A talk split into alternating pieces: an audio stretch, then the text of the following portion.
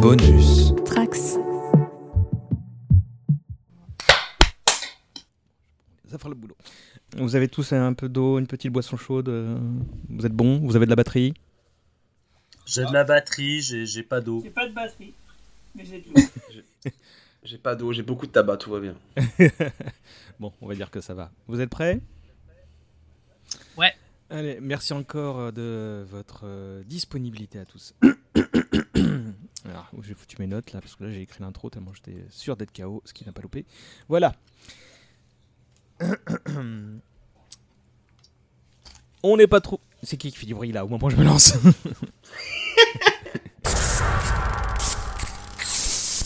Vous vous rappelez? Quand vous étiez enfant. Votre émission de télé préférée.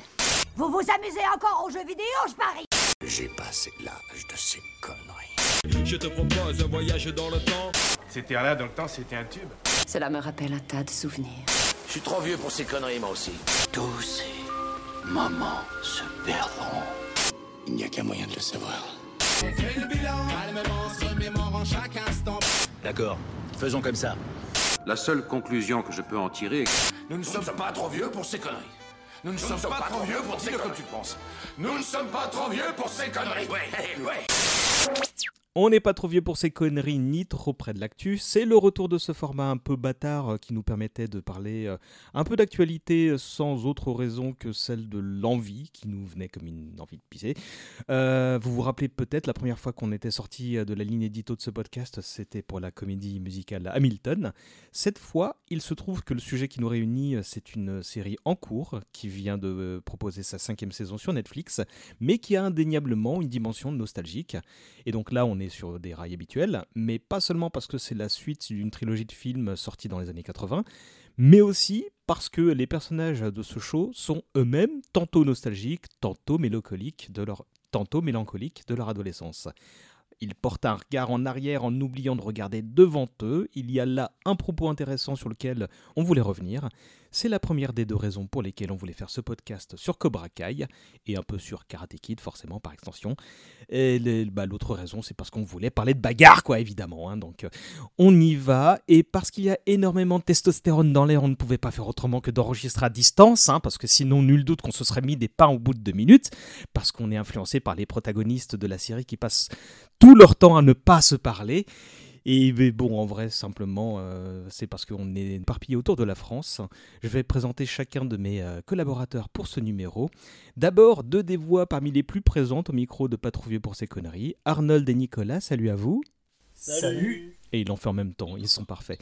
Euh, Arnold, on rappelle que tu es l'hôte de la chaîne YouTube La Grande Entrée, tu es traducteur, tu es chanteur du groupe Not Bad, et la dernière fois qu'on t'avait entendu, c'est pour Les Dents de la Mer, j'ai bon? Euh, C'était bien ça. Cultissime épisode. Avec Nico. Ici Ouais. présent. Et qui, toi, tu étais là encore plus récemment, puisque c'était pour le numéro sur l'univers étendu de Star Wars. Et, et on rappelle que tu es avocat, historien et chasseur de nazis.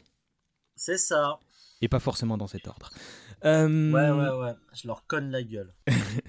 Ensuite, on accueille pas moins de trois nouveaux au sein de cette antenne, enfin deux et demi, hein, vous allez voir pourquoi. Euh, pourquoi trois? Pourquoi on est six? Bah, Tout simplement bah, parce que, comme un con, euh, j'ai eu le malheur de dire Eh, on est que, que trois là, qui veut participer à ce truc Et du coup, j'ai eu trois nouvelles euh, sollicitations d'un coup, et comme euh, bah, c'était des gens qui avaient l'air intéressants, j'ai pas voulu dire non à personne. Donc, j'accueille pour commencer Jérémy, alias Ktouktou. Salut Très content, merci pour l'invitation. Ah bah moi, non seulement je suis très content, mais je suis très content d'avoir prononcé ton pseudo de, de la bonne manière du premier coup. Euh, Je suis très fier de toi. Eh ben écoute, euh, tu, tu, tu, tu verrais, là j'ai une décharge d'adrénaline soudaine, là je suis, je suis content, c'est c'est- c'est un bon signe pour la suite.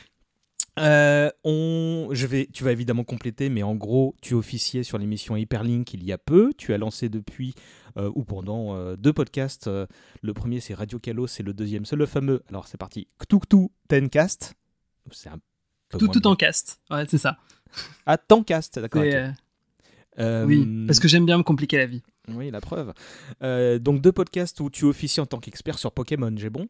Alors, sur Radio Kalos, oui, euh, c'est sur Pokémon, et sur Tout Tout en Cast, c'est plus euh, des petites chroniques, des petites pastilles sur la pop culture de d'œuvres que j'aime bien, que j'ai envie de recommander. C'est des recos. C'est voilà. euh, ça. Et bah écoute, merci à toi d'être parmi nous. On va saluer également l'ami Guigui. Salut tout le monde, merci de m'avoir accueilli. Oh bah écoute, euh, j'ai- passé la tête dehors et t'étais là. Donc, donc, euh, et, et je suis content de t'accueillir parce que c'est la première fois, si je ne m'abuse. Alors on a déjà enregistré un ou deux trucs ensemble, mais c'est la première fois que je te reçois chez moi. C'est ça, c'est les, les rôles sont inversés cette fois-ci. Et en plus, tu constateras que euh, Guigui, t'arrives à le dire correctement aussi. Tu vois, de- deux syllabes qui sont identiques quand elles sont côte à côte. Des fois, tu y arrives très bien. Oui, mais toi tu déconnes pas avec les consonnes, ça va, donc, euh, donc on s'en sort. Euh, on, donc toi tu es l'animateur du Cadran Pop, un segment du podcast Le Coin Pop. On, on salue Manu d'ailleurs. Euh, le Tout Cadran. Pop, c'est une émission centrée sur les multiples formes que prend l'univers de Star Trek, et Dieu sait qu'il y en a en ce moment. Ouais, Euh, oui. Et tu animes aussi bah, quelques autres émissions thématiques sur le coin pop, comme en ce moment, il y a celle sur X-Files qui a débuté, euh, si je me dis pas de bêtises. Tout à fait, ouais, ouais. Euh, en format mensuel, ouais. Oui, oui, d'ailleurs, la saison 1, euh, oui, au moment où tu as déjà fait le, le pilote et le, le numéro sur la saison 1 que j'ai pas encore écouté et doit être en ligne au moment où celui-ci sera, sera dispo. Et je précise également euh, que tu fais partie du collectif Bonus Tracks auquel Hommage Collatéral et Pas Trop Vieux sont également assujettis. Ouais, et d'ailleurs, ça me fait penser qu'il faut que je paye ma cotisation.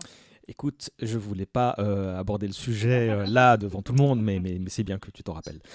Euh, et je dis ça, euh, je parlais de bonus tracks aussi parce que parmi nous il y a Stavro, qui est même l'un des derniers membres du- en date du label. Salut Stavro. Salut Merci pour l'invitation. Ah bah non, c'est un plaisir. Euh, Toi, tu étais le, le co-animateur de cette aberration radiophonique qui était la fucking kermesse. Peut-être que les plus anciens d'entre nous s'en souviennent. C'est vrai, je suis vintage maintenant dans le monde du podcast. J'ai trop, je suis trop content. Ouais, ça fait bizarre. euh, Je, je- Je suis Bernard Montiel. je suis enfin Bernard Montiel. Euh, fais gaffe, hein, parce que la fin de carrière, euh, ça- quand tu vois Hanouna, tu t'en vas. ça, ça signifierait que t'es- t'es t'es au bout là. Euh, tu as rejoint Bonus Tracks, donc je le disais en tant qu'animateur euh, du podcast Niveau Supérieur, qui est un- un- une émission portant sur les euh, jeux de rôle japonais. C'est ça, du coup, un petit lien avec Cthulhu, hein, puisque Pokémon, JRPG. Donc, voyez, un petit OPA qui se prépare sur ton podcast, j'ai l'impression. Je suis prêt. J'avais pas prémédité ça, hein, excusez-moi, hein, Cthulhu. On signale que tu, bah, le dernier numéro que tu as mis en ligne, c'est un- ton format spécial qui s'appelle Les Enfants de l'ATB, un jeu de mots que seuls les érudits comprendront, dans lequel il y a JB qui est déjà venu une ou deux fois à cette antenne aussi. Exactement. Et je disais deux voix et demie tout à l'heure parce que les, les plus fidèles se remémoreront peut-être que tu as participé à un, à un épisode un peu spécial euh, fait pendant je sais plus quel confinement où euh, tu euh, présentais Mario RPG, euh, sujet que tu as traité d'ailleurs dans ton émission. Oui, c'est ça. Parce que Mario, il fait beaucoup de choses, pourquoi pas du RPG aussi? Et il a bien fait, c'est ça le pire. C'est vrai. Oh, bah voilà, je vous remercie à nouveau, mais bon, on va arrêter de se faire des courbettes, hein, parce que les courbettes c'est un truc de gonzesse. Hein. Il est temps de montrer euh, nos muscles et on va rentrer dans le tatami tout de suite.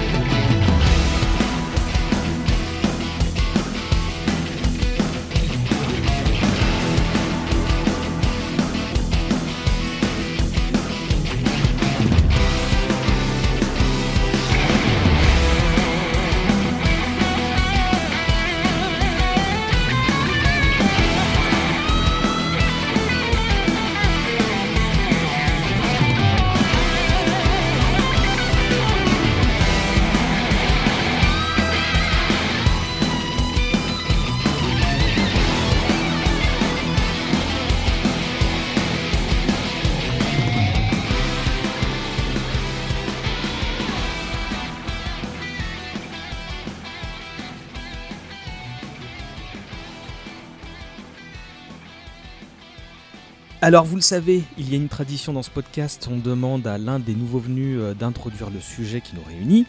Exceptionnellement, il y en aura deux, je vais d'abord euh, demander à Jérémy, Stavro ou Guigui de euh, présenter en quelques mots ce qu'était Karate Kid. On reste dans les généralités, hein, pas la peine d'entrer dans le tro- trop dans le détail. Euh, qui veut s'y mettre? Ah, moi, je veux bien. Je savais que je pouvais compter sur toi Guigui.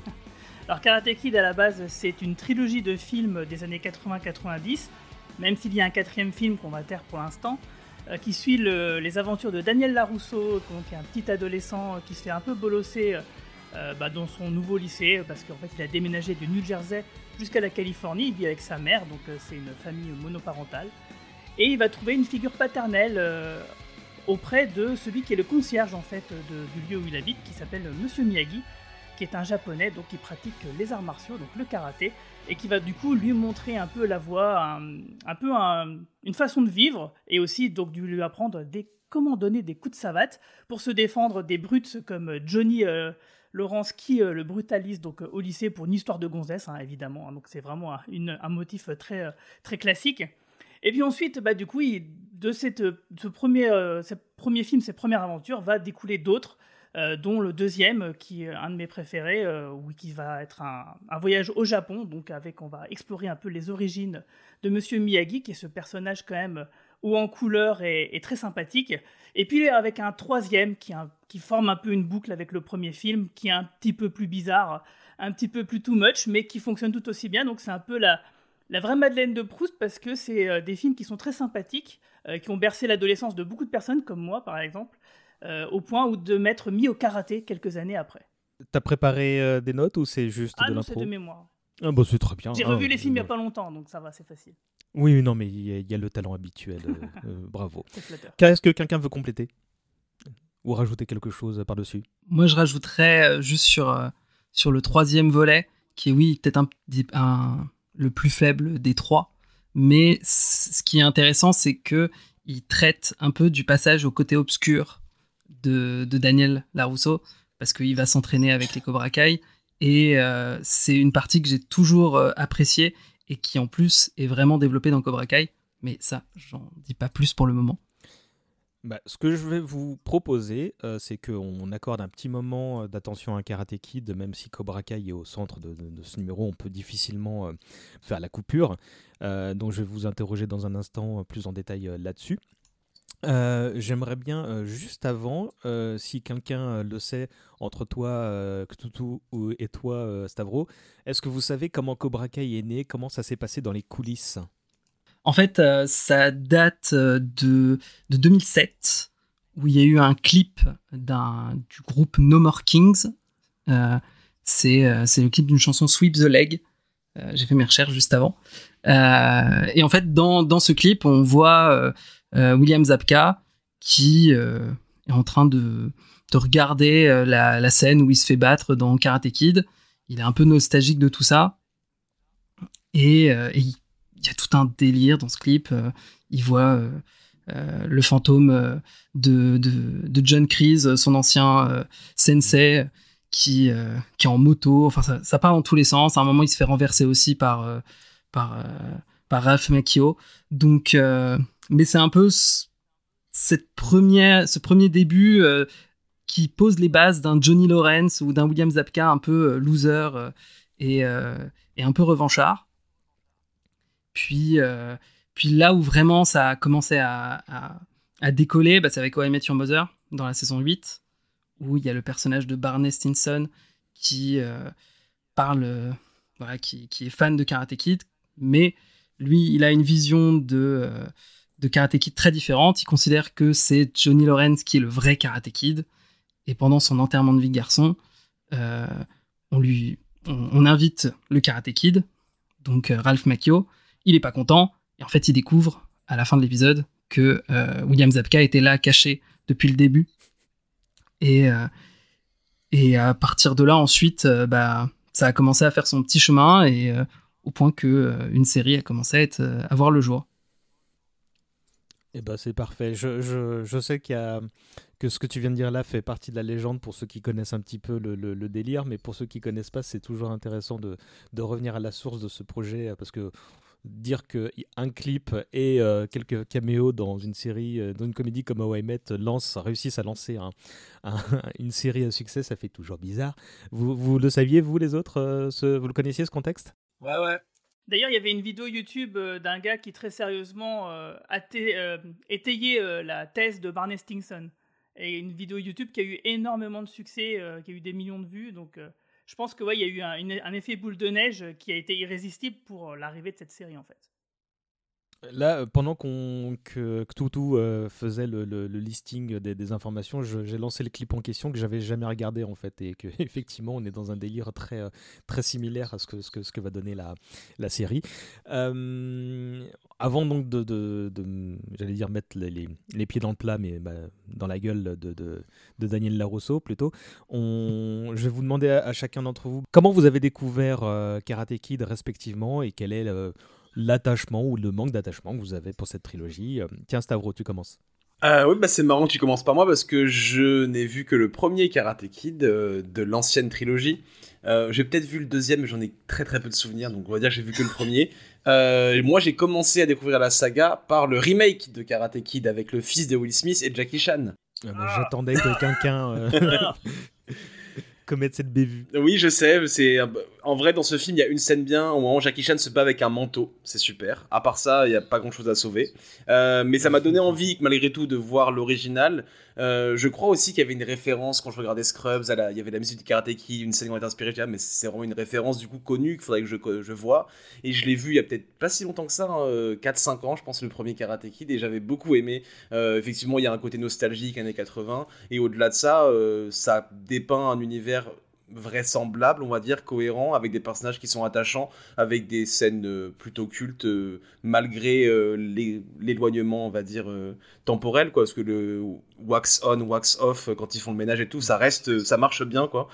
Du coup, non, j'ai beaucoup d'attachement pour ce premier film, ce qui marche pour m'intéresser à Cobra Kai, mais les deux et le 3, je sais pas si j'ai envie de les regarder, en fait. Donc, vous pourrez peut-être vous allez me convaincre, mais j'en suis là, du coup, dans Karate Kid. D'accord. Nicolas. Alors moi, je les, ai vus euh, dans les années 80, parce que je pense que je suis le plus vieux de, tout le monde ici. Et je les ai vus parce qu'ils étaient diffusés à la, télé, en fait, hein, tout simplement. Et comment euh, j'ai pu voir le 1 et le 2 euh, carrément euh, coup sur coup. Puis le 3 qui m'avait pas laissé un souvenir euh, impérissable.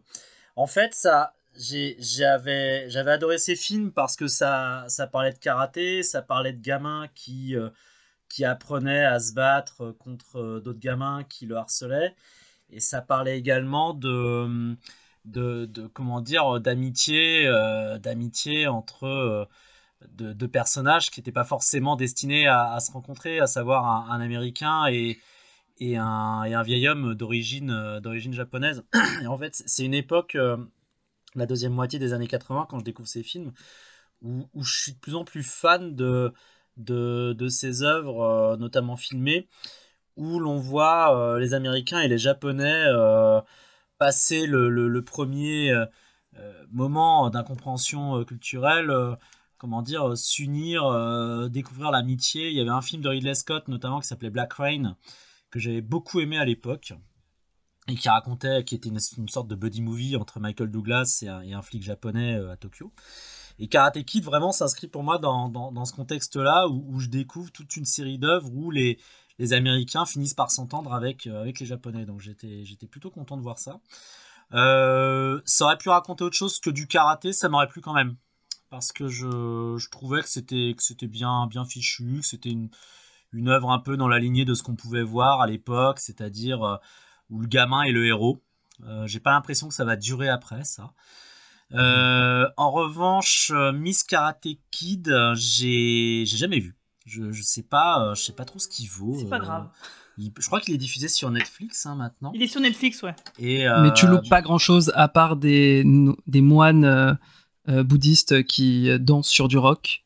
C'est le seul truc vraiment sympa. Bah, Il y, a- il y a quand même Michael Ironside qui joue un méchant, je crois. Ouais, ouais, ouais, il fait le méchant. ouais. Mais euh, je me demande si on va pas le revoir dans Cobra Kai. Euh, je suspecte aussi euh, comment euh, le personnage, enfin de Julie Pierce, hein, je crois que c'est, je crois qu'il s'appelle comme ça, qui est joué par Hila- Ouais. Hilary Swank. Je suspecte en fait qu'elle est peut-être déjà apparue d'une manière ou d'une autre dans Cobra Kai ou qu'elle apparaîtra dans Cobra Kai. Euh, mais voilà, en tous les cas, les, films, euh, les films, je les avais beaucoup aimés, mais pas au point d'y vouer un, culte comme, euh, comme le culte que je vais vouer à Rocky plus tard. C'est en matant Cobra Kai sur les conseils de, César d'ailleurs que je vais redécouvrir cet univers et redécouvrir aussi les films qui l'ont créé. Je sais pas si je suis clair. Oui, très bien. Et je, comptais sur toi pour faire le rapprochement avec justement euh, euh, l'aspect culturel euh, qu'il peut y avoir avec euh, les Américains et les Japonais à l'époque. Donc euh, parfait, tu as coché tous les, tous les trucs, c'est parfait. Arnold, à toi? Euh, écoute, moi, c'est un souvenir de d'enfance, euh, type euh, cours de récréation, ou alors mes frangins qui ont dû me, me montrer euh, des passages du premier, ou en tout cas le premier, parce que j'en gardais pas énormément de souvenirs jusqu'à ce que je le revoie ado. Euh, et seulement des souvenirs épars du 2 et du 3, euh, le 3 en particulier pour son méchant, Terry Silver, dont on va forcément reparler. Euh, et euh, je garde surtout, et là je vais faire le, le Birds of a Feather, j'aime bien être un petit peu à part des autres. Moi en fait, euh, le, mon, souvenir le plus précis de, de Karate Kid, c'est d'avoir vu le 4 en salle, parce que j'étais gamin, et qu'on m'a envoyé, on m'a emmené le voir en fait, avec, avec ma petite sœur et, et tout le barda. Et, et pendant très longtemps, ça a été mon seul et unique souvenir de Cobra Kai, de, de, de, Karate Kid en fait. Ça a été ce, film qui en fait au fond, euh, au fond est pas si mauvais, il a juste le, malheur d'être une sorte de, remake euh, très pâteau du tout premier en fait, d'être un, remake très feignant du premier, mais qui en fait euh, annonçait des choses qui n'étaient pas si inin- inintéressantes que ça. Je pense qu'aujourd'hui par exemple avec euh, ce personnage féminin central, cette prise de pouvoir sur des personnages masculins ultra masculinisés, mi- militarisés à mort et hyper possessifs, bah, ça, ça pourrait très très bien marcher aujourd'hui. Et euh, d'où je pense le fait que le personnage de Julie réapparaîtra dans la dans l'ultime saison de Cobra Kai, du moins je, l'espère.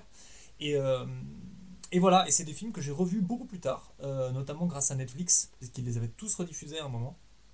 Et, et je me les suis fait d'affilée, et, j'ai été happé par le truc, bah, le côté la bagarre, hein, forcément, mais, euh, mais aussi de retrouver tout un kiff des années 80 dans lequel j'adore me replonger, de revoir des, des visages familiers comme euh, Léa, Léa Thompson, je crois, qui, qui joue euh, le Love Interest dans le, dans le premier.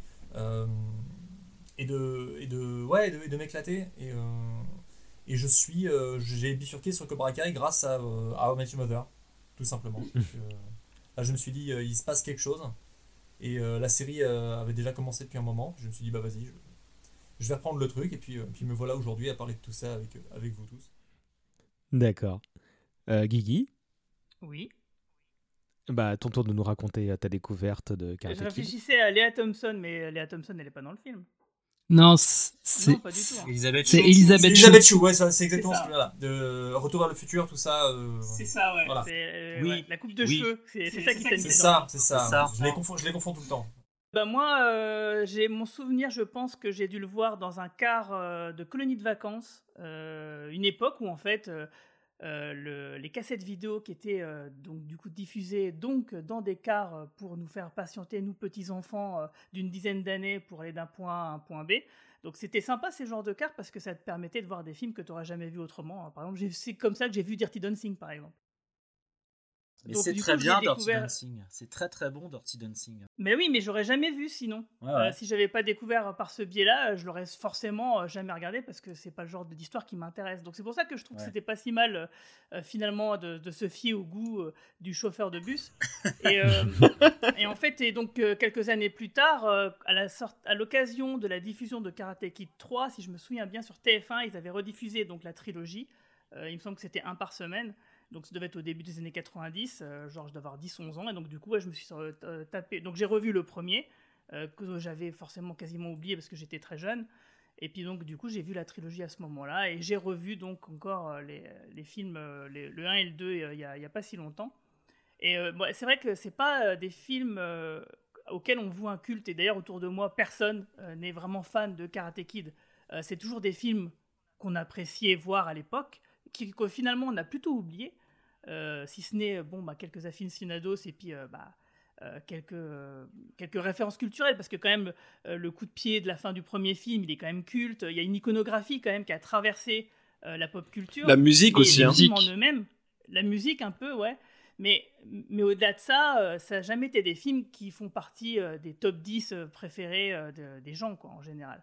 Et du coup, ils sont tombés un peu en désuétude, un peu, ils ont un peu oubliés au, début des années 2000. Et du coup, c'est avec, euh, avec plaisir finalement que je retrouve ces films-là maintenant avec Cobra Kai parce que euh, voilà, c'est il y, a- une façon de faire qui est très simple euh, de, ces films qui en fait, si vous voulez, c'est quand même des, films un peu moyens quand même. C'est des, petits budgets. C'est pas forcément des, c'est pas des blockbusters, c'est pas des grosses machines quoi. C'est des films qui à cette époque-là pouvaient exister sur un coup de chance euh, ou simplement parce qu'il y avait quelque chose dans l'air qui faisait que qu'un film très moyen en termes de budget, je veux dire, et d'ambition, bah, pouvait quand même fonctionner et, imprimer le public, ce qui est quasiment impossible de, de nos jours.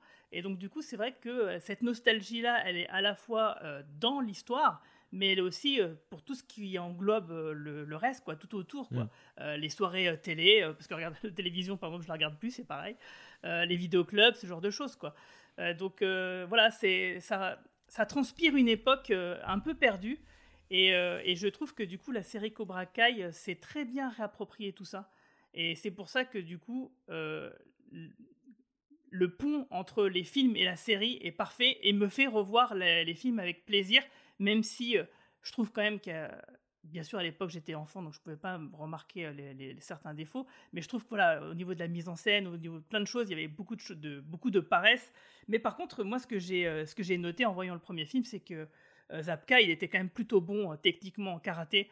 Euh, c'est vrai que le vrai Karate Kid, si on prend du point de vue technique, c'était clairement lui. Hein. parce que les mouvements qu'il exécute, ils sont euh, vraiment parfaits. Alors que Daniel Larousseau, euh, l'acteur, il est quand même.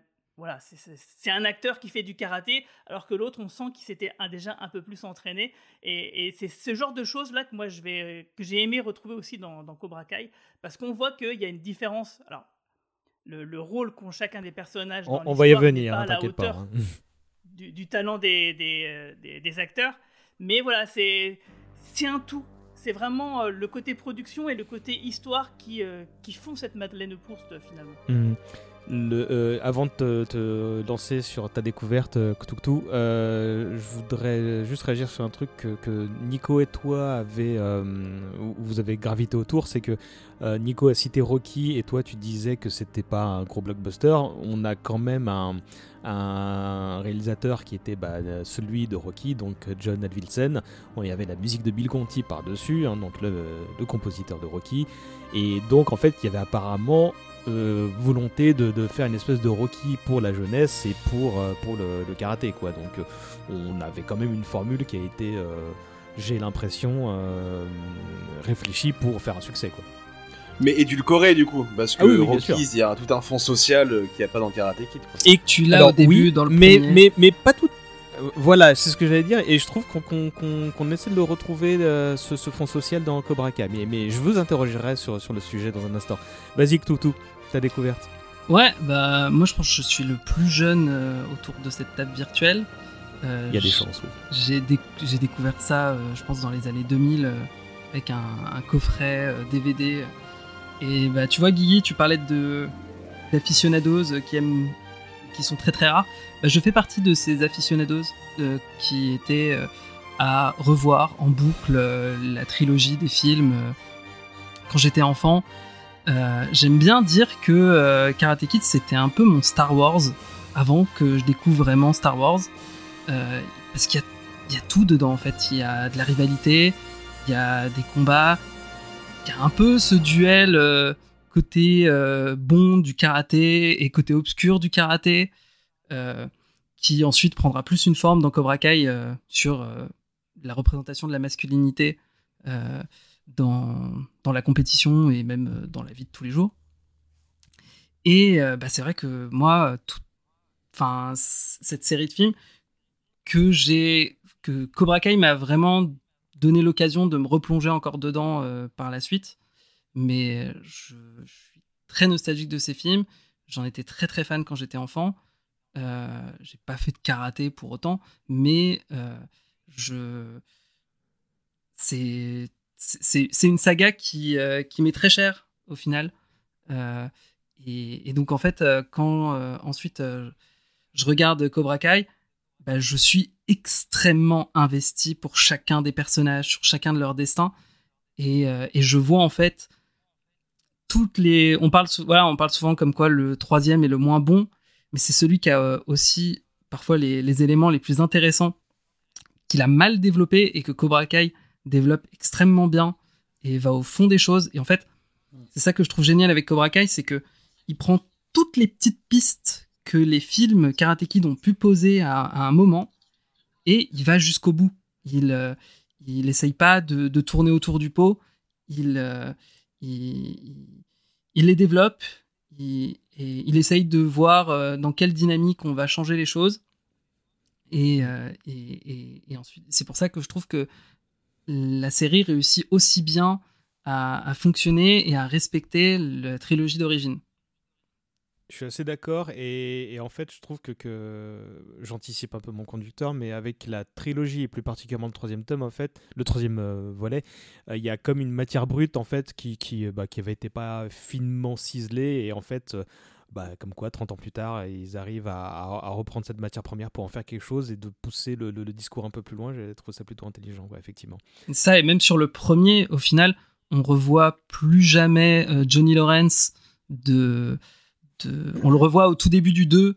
Euh, et en fait, bah, c'est vrai, qu'est-ce qui devient dans le 3 Qu'est-ce qu'il, euh, que, qu'est-ce qui lui est arrivé? Bah, Il a fallu attendre 34 ans pour le découvrir. Et, c'est, et bah, le pauvre, il a pris cher. Bah, c'est marrant parce que toi, tu disais donc que bah, tu étais le, le, portrait robot de, de ce que euh, dessinait Guigui, bah moi c'est l'inverse en fait. C'était, je, fais partie de ces gens-là qui disaient ouais ouais, ouais c'était sympa. Alors j'étais très content de regarder les Karate Kid quand ça passait à la télé quand j'étais gamin, euh, parce que bah film de tatane et voilà karaté, euh, voilà il m'en faut pas plus. Hein, donc j'ai dû me péter la gueule deux ou trois fois quand j'étais petit en essayant de faire la technique de la grue, hein, évidemment. Par contre, euh, ça a jamais été un truc que j'ai cherché à revoir. À... Ça pas fait ça fait pas partie de mon panthéon personnel en fait du cinéma euh, Karate Kid. Euh, j'ai vu plusieurs fois le premier, j'ai vu plusieurs fois le deuxième aussi, mais par contre j'ai aucun souvenir du 3, donc je me demande si je l'ai déjà vu. Et donc bah très vite en fait, j'avais occulté ça et quand je suis quand j'ai un peu développé ma cinéphilie à la fin de l'adolescence, ça m'avait pas du tout euh, ça avait ça avait pas du tout émergé. C'est pas que je trouvais ça ringard ou quoi que ce soit c'est que vraiment ça existait pas quoi. Euh, j'étais beaucoup plus dans la team Rocky. Euh, par contre euh, je me souviens quand, quand Netflix a commencé à diffuser ce truc-là. Alors d'abord, il y avait quelques années, euh, c'était au YouTube Red, donc la, la, tentative de YouTube de faire un service payant avec des programmes euh, qui, qui avaient proposé donc à l'époque les deux premières saisons de, de, de, de Cobra Kai. C'est eux mm. qui avaient réussi à, à préempter le, le, le show avec... En, il y a eu des enchères avec Amazon, Netflix, je crois qu'il y avait... Euh, AMC, euh, oui c'était ça, AMC qui, qui, qui, voulait diffuser donc la série même sur le Hertien quoi. Et, euh, et je m'étais dit ah tiens marrant l'idée, sans doute parce qu'à l'époque il n'y avait pas encore, alors ça devait remonter à 2015, 16, 17 un truc du genre, mais à l'époque il ne devait pas y avoir encore trop de tentatives de, de, reboot ou de legacy quell ou des trucs comme ça quoi. Alors la série donc, Cobra excuse-moi, la série Cobra Kai elle a été annoncée en 2017 et la première saison est sortie en 2018. Donc on était. Ouais, c'est ça, on était après Star Wars 7. C'était complètement ouais. dans, la, dans la, Ouais, alors. Il y avait déjà eu Robocop, Total Recall, enfin c'était déjà fini. Hein. T'avais déjà eu le retour d'X-Files, de Twin Peaks, enfin ça commençait vraiment euh, à Là, on invite les gens, ils vous contredisent, hein, merci. euh, Désolé. Bah, peut-être. Alors je vais reprendre. Peut-être que c'est parce que bah, il y avait. T'as noté était... que je dis rien. Hein. merci Nico. Euh, merci Arnold aussi. Peut-être que c'est parce que là, on, on vient de citer énormément de trucs de SF et que là, euh, vous allez me dire qu'il y avait eu du Rocky et du coup il y avait déjà eu du Creed, donc l'exemple que je vais vous sortir pour me dépêtrer de, votre lever de bouclier ne tient pas, mais il y avait peut-être pas beaucoup de reboots ou de, de, de, trucs un peu plus euh, bah, hors de la science-fiction, quoi. Mais bon, bah, bah, il y avait Rosanne, par exemple. Ah ouais, mais non, pff, là, tu vas... Euh... Ouais, personne n'a regardé ça, mais... Guigui. Arrête, là, tu, tu, es de mauvaise foi. Tu es de mauvaise foi. Euh, je me casse, je me casse. bon, tout, toujours est-il que j'avais trouvé ça sympa et que je me disais, mais, mais avec pas l'intention de regarder pour autant. Euh, et, et, du coup, bah, je vais, avant de, de, parler de la découverte de Cobra Kai, bah, je vous demandais, bah, bon, manifestement, on a, vous avez commencé à tisser le lien entre les, les deux, hum, les deux œuvres et le, la manière dont vous avez découvert ce truc. Nico, tu disais bon, que tu avais découvert la série parce que je te l'ai conseillé. Euh, sinon, tout le monde ouais. a, a, avait euh, un attachement a priori euh, euh, sur, euh, sur l'œuvre initiale, ce qui les a amenés à, à, à la série. Euh, par contre, Stavro, toi, je, je, ton attachement, il était très relatif vu que tu te souviens surtout du 1. Qu'est-ce qui t'a fait entrer dans Cobra Kai? C'est une bonne question. Euh, je pense que c'est le principe qui est intéressant. Le retrouver William Zabka, j'avais du coup suivi aussi How Met, euh, changer de point de vue et surtout, en fait, rien que le l'idée même de revenir sur une œuvre 30 ans après euh, dans un autre contexte culturel et économique. Du coup, euh, comme le disait tout à l'heure Nico, le rapport au Japon est plus du tout le même même l'absence de Monsieur Miyagi qui est sûrement, même si on l'a pas encore trop dit, ce qui a le plus survécu au film, parce que c'est là qu'il y a beaucoup de références dans le rap, etc. Enfin, il est cité par plein de gens, hein, Monsieur Miyagi. C'est euh, une icône. Même moi qui connaissais pas le film, je connaissais Monsieur Miyagi. Du coup, c'était forcément intéressant, même sans connaître trop l'œuvre de base, de se dire ah mais qu'est-ce qu'ils vont en faire 30 ans après? Mm. T'as raison en fait, on s'est, on s'est tous un peu euh, on va dire, euh, on a tous levé notre bouclier quand t'as dit il y avait pas beaucoup de remakes, mais en soi, des remakes comme ça, avec les mêmes acteurs qui continuent l'histoire, euh, effectivement, c'était c'était assez rare en fait. Donc ça recommence, oui voilà, et ça recommençait pas depuis le début, c'était pas le truc avec Aiden Smith et Jackie Chan. Donc t'as raison en ce sens-là, ça avait l'air nouveau parce que c'était un principe différent. Donc même sans être trop attaché, ça pouvait que être intrigant quoi. Mm. Et moi j'aime bien les séries B, j'aime bien quand ça se prend pas au sérieux. Pour ça que j'étais Christopher Nolan, je profite de ma plateforme pour le dire, merci. et du coup. Euh, tant que ça se prend pas au sérieux et que ça sait ce que ça fait et que ça veut pas faire plus, moi je suis là. Je regarde beaucoup de séries un peu nulles pour ça, donc euh, j'étais là pour essayer. Mmh. Je, me fais la réflexion que, euh, euh, suite à ce que tu viens de dire, qu'il il y avait peut-être l'angle qui faisait que c'était peut-être.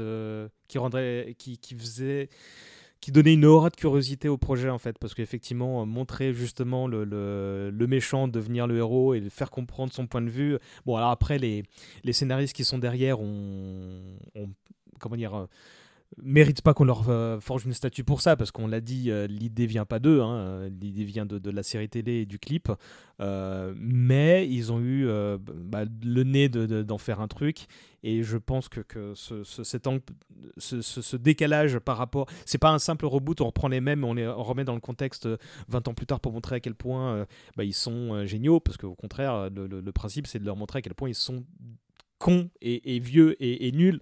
Et, je trouve que c'est c'est un truc qui m'a beaucoup plu très vite. Mais du coup. Comment vous avez appréhendé votre découverte de, Cobra Kai? Là, je parle de, des premiers épisodes, hein, donc on va dire même pas de la saison en entier, mais les deux trois premiers épisodes. Comment vous êtes entré dedans, Arnold? Euh, Moi, en fait, on me l'avait un peu vendu avant euh, la série. En fait, c'est une copine qui l'avait regardé et qui m'avait dit euh, c'est la suite de Cobra Kai. Faut que tu, faut que tu plonges dedans. Tu vas voir. de Karate Kid. De Karate Kid. Putain, je vais, je vais y arriver. Tu vois, je vais pas arrêter de confondre. On va faire l'erreur à peu près 14 fois. Et qui l'a présenté en mode tu vas voir William Zabka, William Zabka le personnage principal. Euh, et, partant de là, en fait, je me suis plongé dans les, premiers épisodes. Et euh, ce, que ce qui m'a vraiment permis de m'accrocher, c'est qu'en fait, on suivait un loser magnifique, euh, de, qui est un genre d'archétype de personnage que moi j'adore, et qui, qui est vraiment dans le dans l'excès de la saloperie, mais toujours avec ce petit côté gentiment pathétique qui fait que tu t'accroches à lui, que tu lâches jamais en te demandant où est-ce qu'il va pouvoir aller dans son jusqu'où il va pouvoir aller dans son mal-être, est-ce qu'il va pouvoir s'en sortir et comment comment est-ce qu'il va euh, appréhender la, suite de sa vie, quoi. Et, euh, puis tu as toujours la curiosité de te demander est-ce que les, autres personnages vont apparaître, est-ce que Ralph Macchio va apparaître, parce qu'il me semble qu'il apparaît pas tout de suite. Et je ne savais pas vraiment dans quoi je me lançais, et quand je vois que Ralph Macchio apparaît, je fais ok, donc il va vraiment y avoir une sorte de, de, de règlement de compte 35 euh, ans plus tard, et, et de voir que les personnages sont toujours restés bloqués sur ce qu'ils étaient dans les années 80, avec leurs valeurs respectives je dis forcément au jour d'aujourd'hui, effectivement, comme ça a été dit, avec le, recul et avec le nouveau contexte, il va se passer quelque chose, il va y avoir de, la, de l'évolution. Et c'est ce qui m'a permis de, de, binge-watcher euh, toutes les saisons et de, et de faire du day one dès que les, nouvelles sortaient. Quoi. C'est, c'est vraiment euh, ouais, le, William Zabka en, gros loser et, euh, et surtout qui se désavoue jamais au fil de la série. Quoi. C'est-à-dire que c'est un, c'est, un gros con, c'est un putain de gros con, mais, mais il évolue sans changer. Et je, je crois que je le préfère comme ça. quoi. Et c'est ce qui fait que j'ai continué à, accrocher à la, à, la, série au fur et à mesure euh, des saisons, alors que elle a parfois c'est aussi bas. Quoi. Tout, Bah, moi j'étais un gros fan de I Met Your Mother, donc quand j'ai entendu parler de Cobra. oui, voilà. Donc euh, quand, quand j'ai entendu euh, parler que la série arrivait, j'étais très très emballé, mais c'était sur YouTube Red et, ou Premium, donc clairement, je j'ai vraiment. En fait, quand, ah, quand ça a été annoncé que il allait avoir une saison 3, qu'elle serait sur Netflix et que les deux précédentes euh, étaient arrivées en même temps, en fait, j'ai sauté sur l'occasion. C'était, euh, j'étais, j'étais le, plus heureux, quoi. Donc, euh, euh, et j'ai, euh, je crois que j'ai binge-watché les, les deux saisons très rapidement, et, même à chaque nouvelle saison qui sort, je me fais un rewatch. et mais en tout cas, ce que ce qui est génial, bah, on disait que ça arrivait un petit peu au même moment qu'il y a eu plein de de reboots ou de legacy sequels.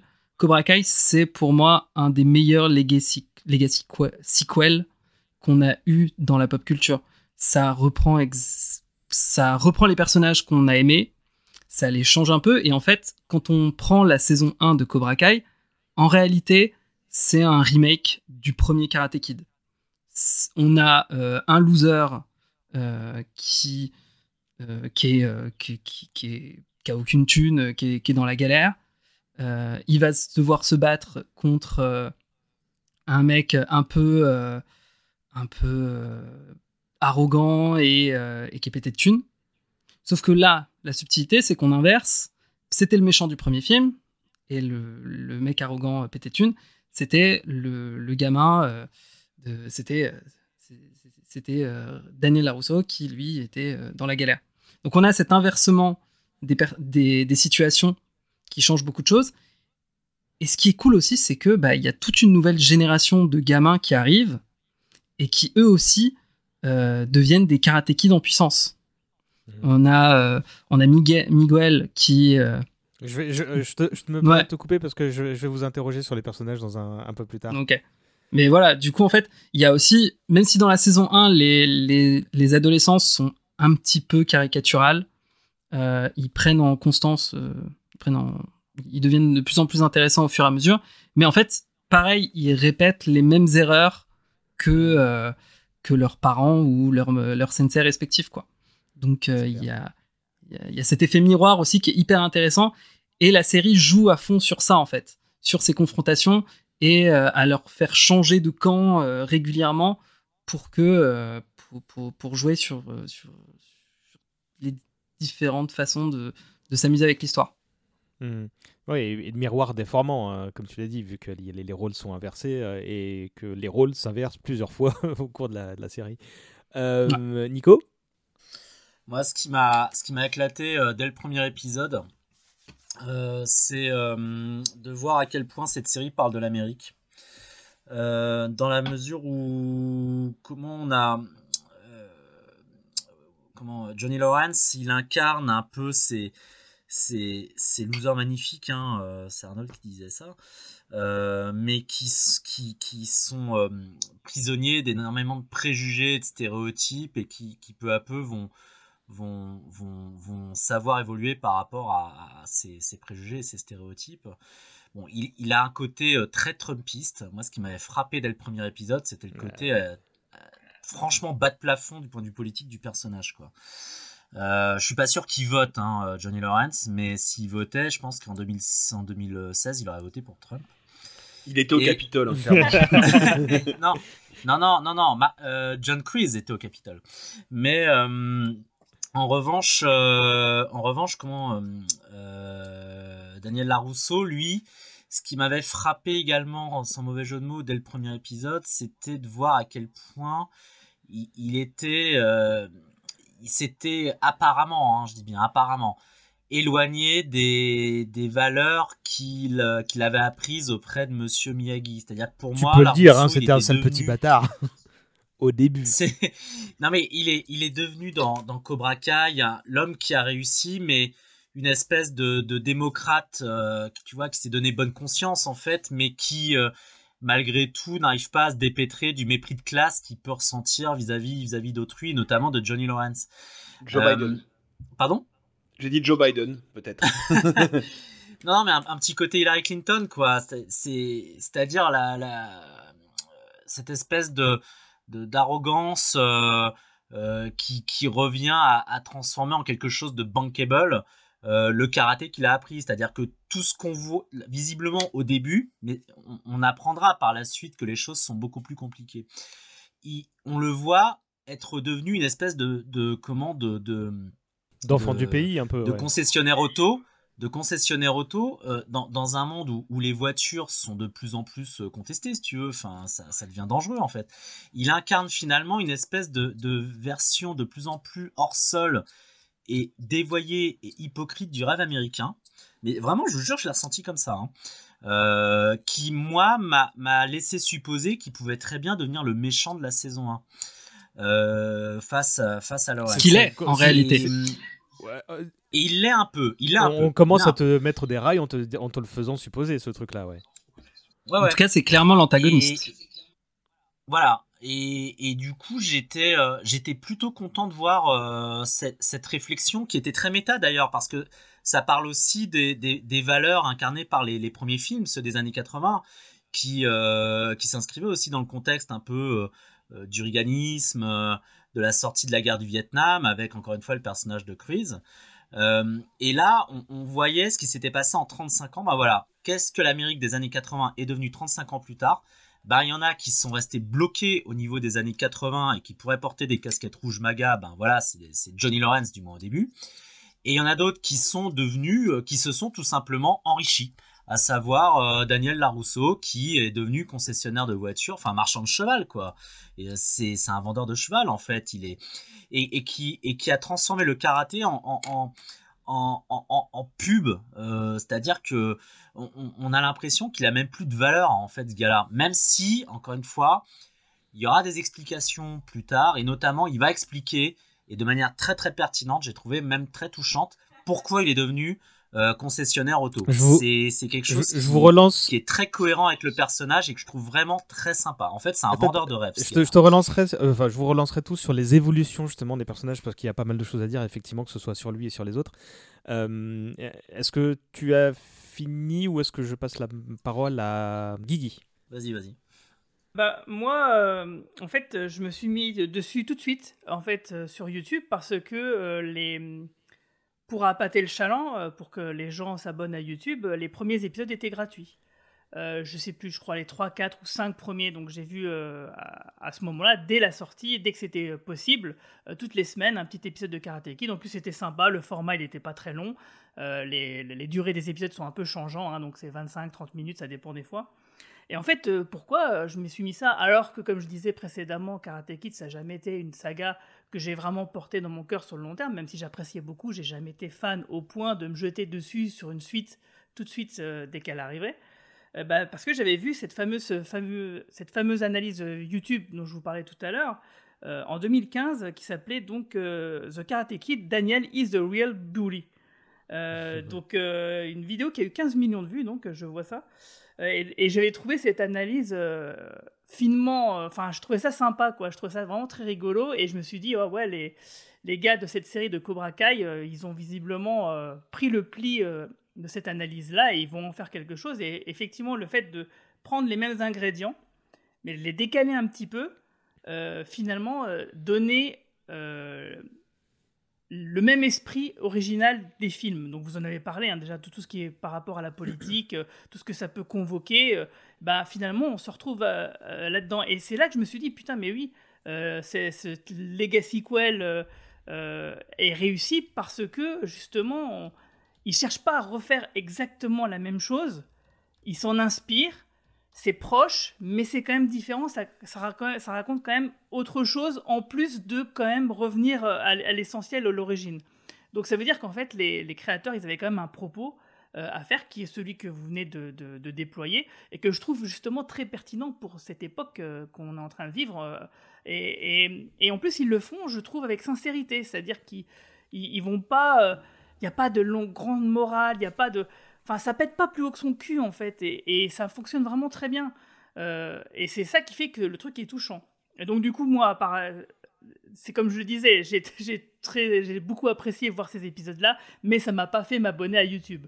Donc du coup, j'ai attendu quelques années, euh, donc je sais plus 2-3 ans, que Netflix euh, récupère le tout pour finalement voir terminer la saison 1 que j'avais commencé, voir la 2 et enchaîner avec la troisième.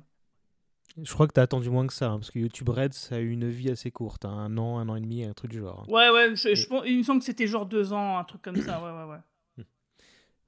J'ai interrogé tout le monde là sur la découverte de Cobra Kai, je, je sais plus, je suis déjà perdu. Oui. D'accord. Celui que t'as pas interrogé, il aurait pu dire tu m'oublieras comme la Rousseau. ça fait. Ah, je l'attendais ça. Ça fait une ça. heure que j'essaye de la placer. Je me sens Bravo, beaucoup mieux. Bravo. Et Dans mes notes, j'ai- quelqu'un va la faire, ce sera sûrement Stavro. Euh, moi, je sais, bah, pareil, je l'ai pas raqué pour YouTube Red, je, je, je- enfin, c'était pas pour moi, et puis il y avait pas suffisamment de, trucs qui m'intéressaient en termes de nou- nouvelles productions, et ce truc-là me faisait marrer sans plus, comme je disais tout à l'heure. Par contre, quand c'est arrivé sur Netflix, je me souviens que dans les jours qui ont suivi, j'ai lancé le premier épisode parce que bah, début de, de parentalité, que bah, j'étais en en quête de, de, trucs faciles à regarder, euh, pas prise de tête et courts en fait, parce que bah, pour plein de raisons évidentes. Euh, et euh, donc j'ai lancé le premier, mais en le regardant d'un œil, je pense que je faisais quelque chose sur l'ordi en même temps, quoi. Et j'ai d'abord été amusé, puis assez vite intrigué, justement bah, par cette inversion de, de- de- des rôles. Et je connaissais le pitch, le fait que Larousseau allait peut-être devenir le méchant, etc.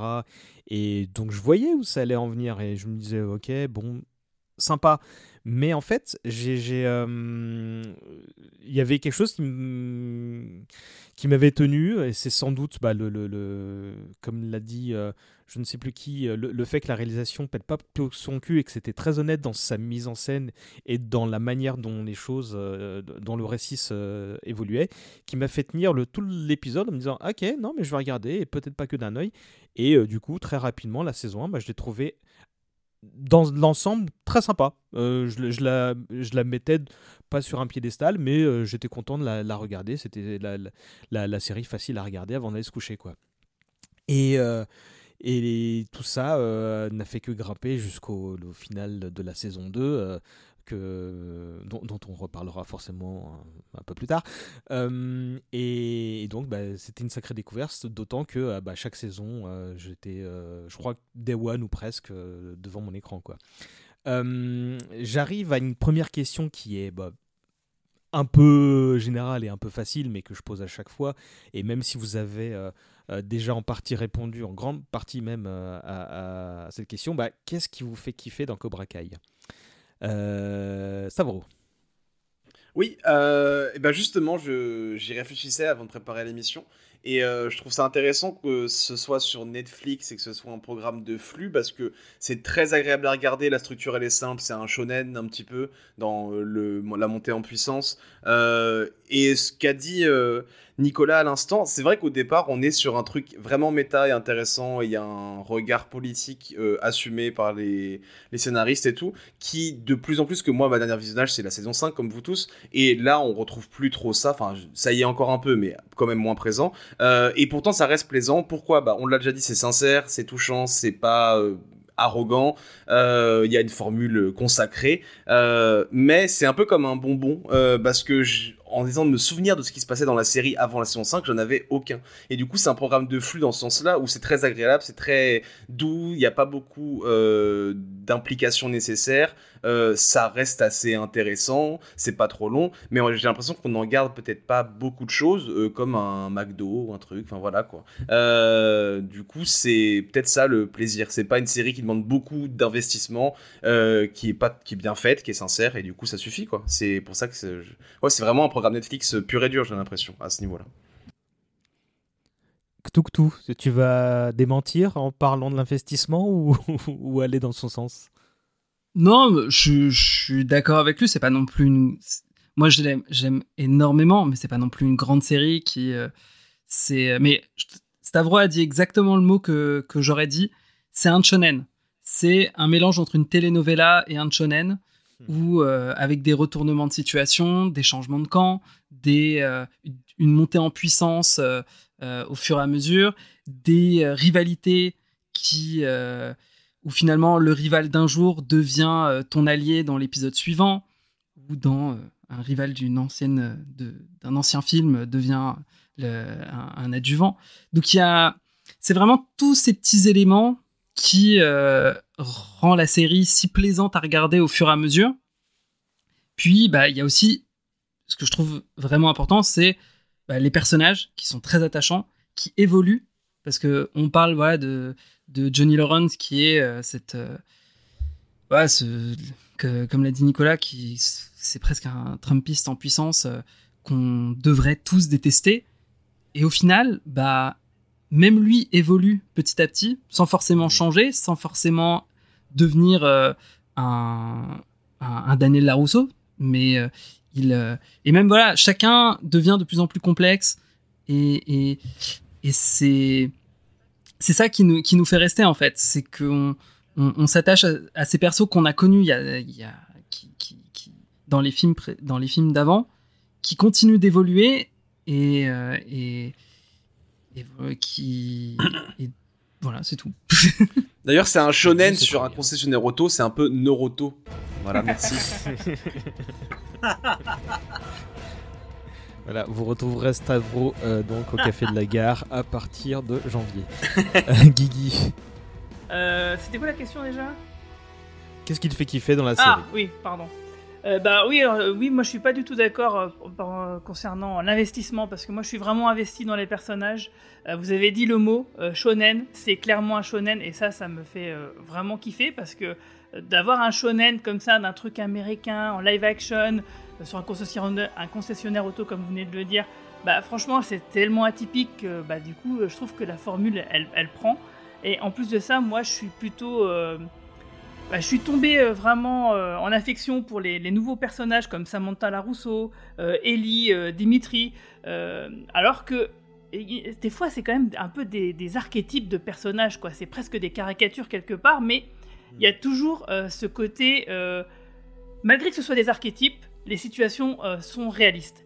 C'est-à-dire, si tu compares avec Stranger Things, euh, le, le, un bourreau qui vient euh, bolosser un, gamin dans la cour de récréation, et il le fait pas devant tout le monde de manière très théâtrale et systématiquement tous les jours, tout le temps. et du coup, là, dans Cobra Kai, on a, voilà, on a différents degrés, on a des choses qui se retournent. Les, bourreaux de certains, certains élèves, ils sont pas omnibilés à faire que ça, quoi. Je veux dire, à brutaliser des gamins, ils ont pas que ça à foutre, quoi. Ils le font de temps en temps, voilà, comme ça. Euh, donc du coup, bref, ça me paraissait quand même un peu plus crédible, un peu plus réaliste. Et, même, par exemple, pour les adultes, quand ils, se remémorent leur rivalité, ils disent ah oui, quand même, c'est un peu ridicule. Donc en gros, ils, ont quand même conscience des, euh, bah, que leur comportement, et des fois, il est pas, il est un peu limite et il est clairement pas normal, quoi. Euh, et ça, je trouve cette façon de crédibiliser des situations qui sont quand même un, peu farfelues, bah, je le trouve plutôt bien faite parce qu'ils prennent le temps de le faire. Ils prennent du coup le temps de nous présenter des personnages. Dimitri, à la base, c'était juste un, un comic relief et, euh, et, puis, et puis voilà quoi. Et puis genre, c'était presque un figurant au tout début. Et puis hmm. petit à petit, donc ces jeunes acteurs, on les voit arriver de saison en saison et on les voit commencer à performer en termes de, de mouvements de karaté. Euh, moi, par exemple, euh, mon grand moment de Cobra Kai, moi, ça a été le tournoi de la saison 4. Hein. J'étais à fond dedans.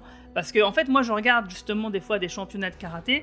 Euh, et souvent... Attention, je parlerai des moments cultes aussi un peu plus tard. Hein, Non, mais je, je, vais, je, vais, je vais pas rentrer dans les détails. Je, ce que je veux juste dire, c'est que dans les combats de, de enfin dans les, les, vrais combats de karaté, c'est toujours un peu frustrant parce que c'est loin d'être aussi spectaculaire qu'en réalité euh, que de, dans la fiction, je veux dire. Et, et c'est souvent du coup très frustrant parce que c'est soit très court, on voit très peu de, de, mouvements, puis en plus on les voit pas très bien parce que la caméra n'est pas toujours euh, comme il faut, quoi. Alors que dans la fiction, bien sûr, on peut se permettre des trucs comme ça. Donc même si les combats sont un peu euh, farfelus, euh, exagérés, parce que jamais ça dure aussi longtemps, c'est impossible, bah, les mouvements, les techniques, les, choses qui sont apportées bah, sont très crédibles et enfin ils le sont autant que possible pour la capacité des acteurs qui, euh, les pratiquent. Et, je trouve que rien que mettre un point d'honneur, parce que j'ai l'impression que c'est ce qu'ils font, hein, de mettre un point d'honneur à respecter ça, à rendre ça crédible autant qu'ils peuvent, eh ben franchement moi déjà ça me fait vraiment plaisir. Euh, et l'écriture même des personnages fonctionne. Même si les acteurs, c'est pas des grands acteurs, même si les personnages, c'est des archétypes, eh ben l'ensemble prend. Euh, ça suffit. En fait, si vous voulez, les curseurs sont à, peu près tous au, bon niveau un peu partout. Ils sont jamais très hauts, mais ils sont toujours au, bon endroit. Euh, avant de passer la main à Arnold, je réagis sur un truc, sur les acteurs et notamment les, jeunes, les, les, plus jeunes que, tu évoquais tout à l'heure. Je pense pas qu'il y a beaucoup de grands acteurs dans le lot, et ça vaut, cette réflexion vaut aussi pour, pour les vieux d'ailleurs. Mais euh, j'ai l'impression que que les gamins sont écrits assez. euh, qui, qui sont assez euh, réalistes en fait. Ouais, ils sont justes, Tu, l'as. Tu l'as dit, euh, les bullies, bah, il fait pas que ça. les, les, les nerds, bah, ils, sont, ils ont leur moment de gloire aussi, tu vois. et en fait, c'est, c'est- on, les, vo- on, les, on suit tous les personnages sur un temps suffisamment long pour se rendre compte que, bah, un, ils sont complexes et deux, ils évoluent. Et ça, je, je, je voulais le noter. Ouais, Et ce que je trouve un- par exemple. Ouais. Euh, Qui, qui Et, a voulu parler là? Vas-y, Octoto. Ouais, mais, et justement, vu que tu parles des, des, des jeunes, euh, ce qui est intéressant, c'est que même si c'est la grande histoire de euh, Johnny Lawrence et de Daniel Larousseau et de leur grande rivalité, euh, dans toutes les saisons, peut-être un petit peu moins dans la, la saison 5, mais l'intrigue des ados est du même plan, voire des fois un petit peu plus importante que celle des adultes. Et c'est ça que je trouve hyper intéressant, c'est que on- ils auraient pu très vite ne se concentrer que sur euh, sur les adultes parce que fan service, parce que tout ça. Et au final, non, euh, ils sont tout aussi importants, voire plus, dans, euh, dans l'intrigue et leur développement est euh, essentiel pour. euh, en fait, c'est comme un shonen, du coup, euh, c'est c'est pas, euh, c'est pas Johnny Lawrence et Daniel Larousseau qui vont se battre en tournoi. C'est les, c'est, euh, c'est les jeunes et du coup, c'est eux qui font vivre le, leur dojo et leur karaté. Ouais, non, eux, ils se, ils se battent sur des parkings. Arnold Bah, pour faire une synthèse relativement brève de tout ce qui a été euh, très bien dit jusque-là, euh, je trouve que la formule est hyper équilibrée en fait de, base. Le format est assez court, ce qui fait qu'il se, il se regarde assez vite. L'écriture est méga fluide, euh, ce qui fait que tu, tu vas assez vite à l'essentiel en ce qui concerne les personnages qu'on te présente. Au fil des saisons, les personnages sont assez bien disséminés, c'est-à-dire qu'on te les balance pas tous à la gueule d'un coup, il n'y a pas 10 000 enjeux à la fois. Et euh, je, trouve l'écriture de la série en fait assez exemplaire de ce point de vue-là. Ça, ça m'a fait pas mal kiffer. Ce que j'aime beaucoup, c'est que la série en fait s'inscrit parfaitement dans. Elle prend parfaitement le lore des films pour l'inscrire euh, à notre époque, euh, sans pour autant en faire une sorte de d'énorme plaidoirie pour pour l'acceptation de l'autre, pour ce genre de trucs. En fait, il y, a, vraiment des combats pour en arriver jusque-là, quoi. C'est pas quelque chose qui va de soi. Ce que je trouve assez pertinent finalement. Et ce que j'aime particulièrement dans, la série, c'est qu'en fait, euh, d'un point de vue euh, requel, euh, legacy quel, ce que tu veux, en fait, c'est une saga qui gère extrêmement bien son fan service, ce qui n'est pas toujours le cas de- d'énormément de, productions actuelles. Quand un, un personnage de la saga cinématographique est, introduit dans, dans- la série, il est introduit très intelligemment, avec un très bon sens du build-up. Il a toujours un, un rôle à jouer et, euh, et un arc narratif propre. Et je, je trouve ça beaucoup plus cool que le fait de, de faire apparaître un personnage en clin d'œil deux secondes pour faire Hey, salut Euh, Mm. je, je trouve que là-dessus, euh, les, euh, les showrunners ont extrêmement bien géré leur bordel. Et je, je, je, je tape des deux mains, quoi, parce que je, je trouve que c'est de plus en plus rare. Et c'est ce qui fait aussi que Cobra Kai, à mon sens, c'est vraiment une des propositions de Legacy Quell les mieux, les mieux foutues, les mieux branlées de, qu'on ait. Alors que, paradoxalement, effectivement, c'est pas un. C'est du pur divertissement. C'est c'est pas autre chose. Mm. Et, euh, et, et en ce sens, je, je, je trouve ça assez génial. Voilà, pour être Ouais. concis, euh, pour être concis, c'est un peu ça que j'en pense. Enfin, c'est ce qui me fait le plus kiffer dans la série. c'est tout ça. Ah, si je peux juste rajouter un dernier petit truc que j'ai oublié de Vas-y, dire. vas-y. Euh, c'est que euh, c'est un truc que je dis souvent par rapport à, à Cobra Kai. C'est pour moi c'est la meilleure série des années 90 euh, de 2000, euh, 2020 quoi. Euh, parce que il y a aussi cette façon de faire où il n'y a pas une débauche de moyens. Euh, du coup, la mise en scène, la réalisation, la production euh, reste au niveau de ce que ça raconte.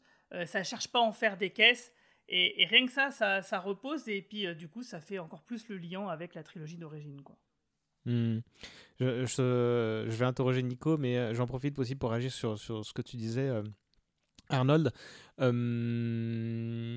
non, je vais pas le faire parce que j'ai oublié ce que je voulais dire. Donc, Nico- On en parlera en antenne. euh, oui, ça, reviendra. On fera un Legacy Quell sur ce que tu voulais dire. Ça ne devait pas être très important. Vas-y, Nico, toi, qu'est-ce que t'as kiffé? Bah, euh, be- beaucoup de choses en fait, parce que je trouve que je trouve que c'est une série qui est qui est super intelligente sur le fond comme sur la forme.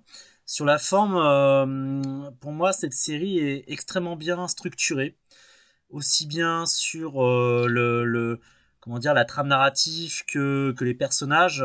Euh, je, je vais pas vais pas ajouter plus de choses à, ce qui a été dit, notamment Arnold qui, qui précisait que les que les anciens revenaient toujours de manière pertinente.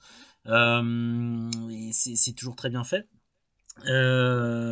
Sur le fond, je trouve que c'est ça, c'est c'est pas que du divertissement. Je trouve vraiment, euh, je trouve vraiment que c'est une série politique hein, et, et surtout que ça se fout pas de l'intelligence du, spectateur.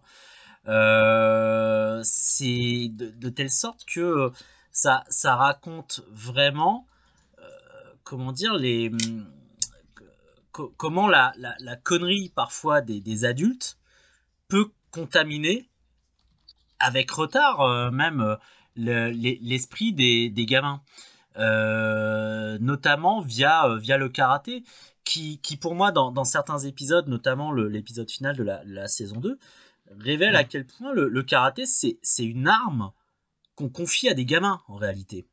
Euh, et euh, cette, cette arme, elle peut avoir des conséquences extrêmement néfastes pour peu que, en fait, les gens de la série, les, les- les principaux protagonistes de la série, ne retiennent que le côté baston, alors que le karaté, c'est également, euh, comme le disait Miyagi, une espèce de, de- de mode de vie, d'art de vivre, une espèce de, sagesse orientale. Et moi, je trouve vraiment que la, la série, elle ose euh, vraiment mettre les pieds dans le plat euh, et fait preuve d'une intelligence qui est pas très répandue dans, chez les chez les séries télé américaines.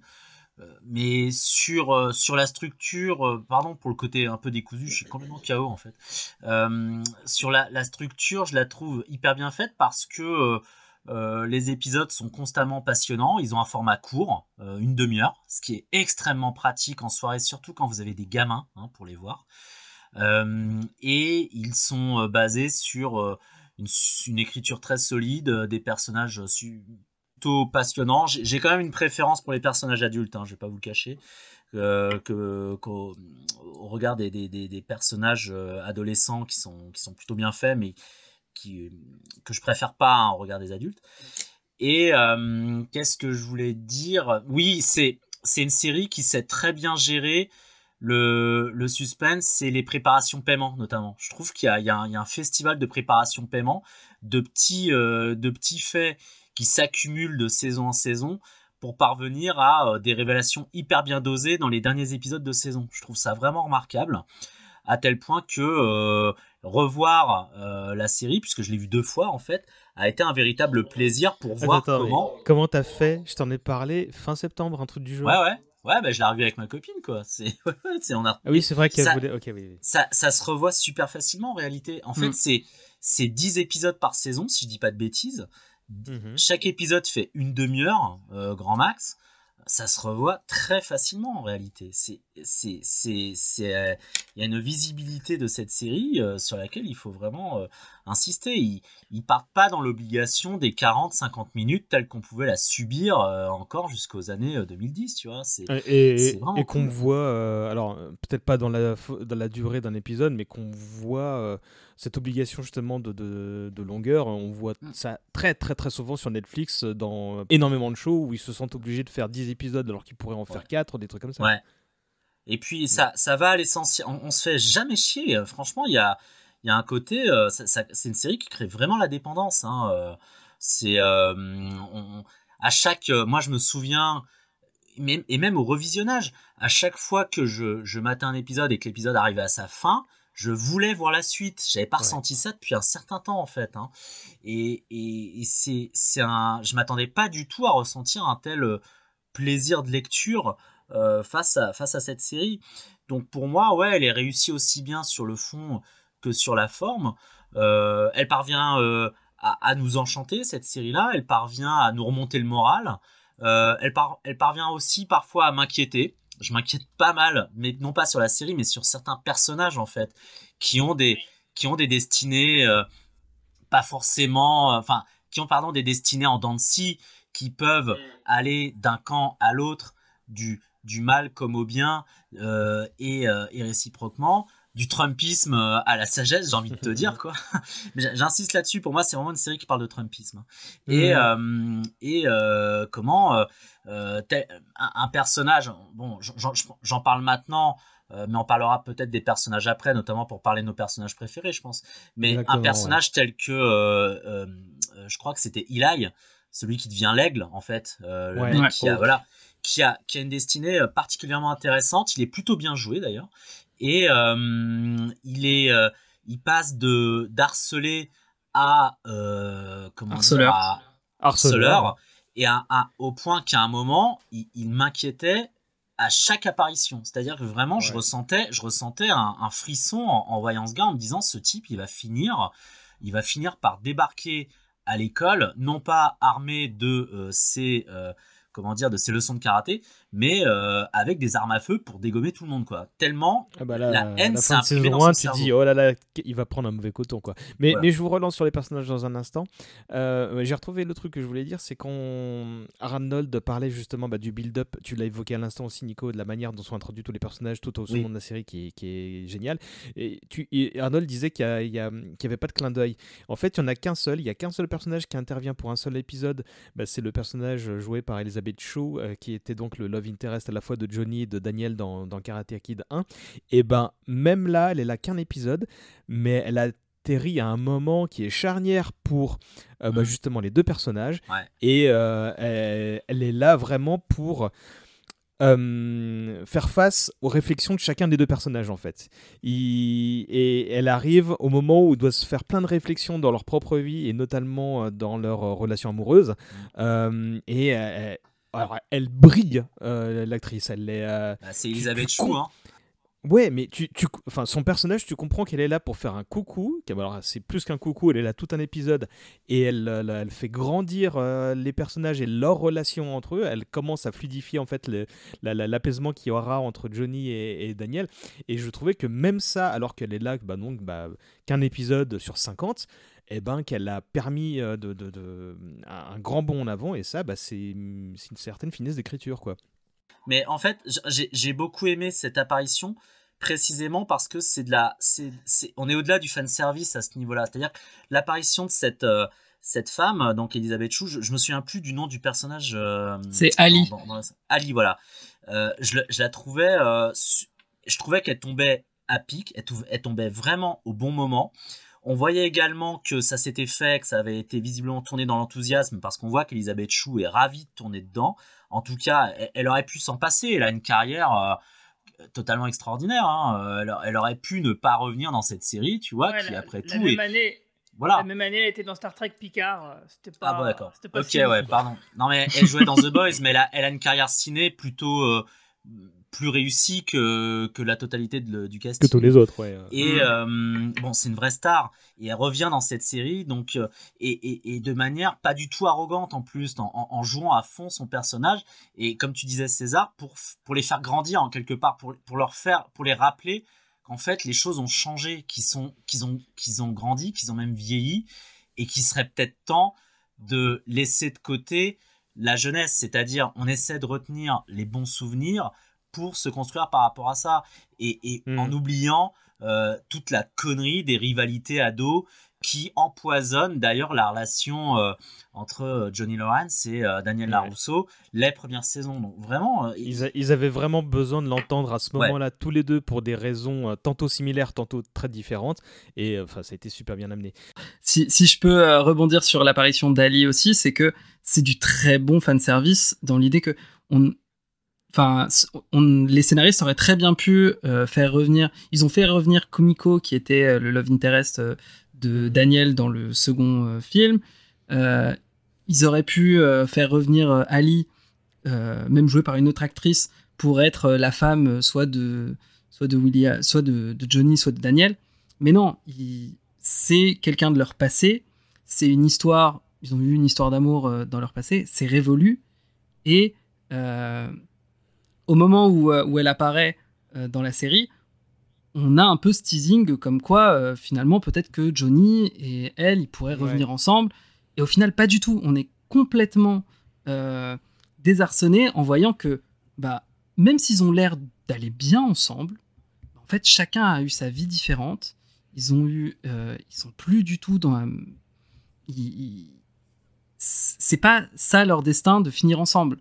Au contraire, c'est Ouais, plutôt tout le de monde se rend compte qu'il n'y a pas de nécessité à aller dans cette direction. Ouais. C'est ça.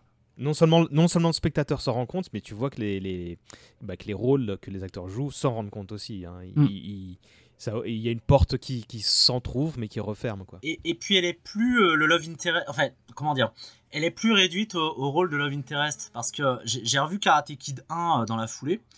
Et, euh, et là, je voyais à quel point, bon, déjà, Elisabeth Chou jouait. Euh, sur- Oula, allô? Vous m'entendez? Oui oui on, Ouais. oui, on t'entend.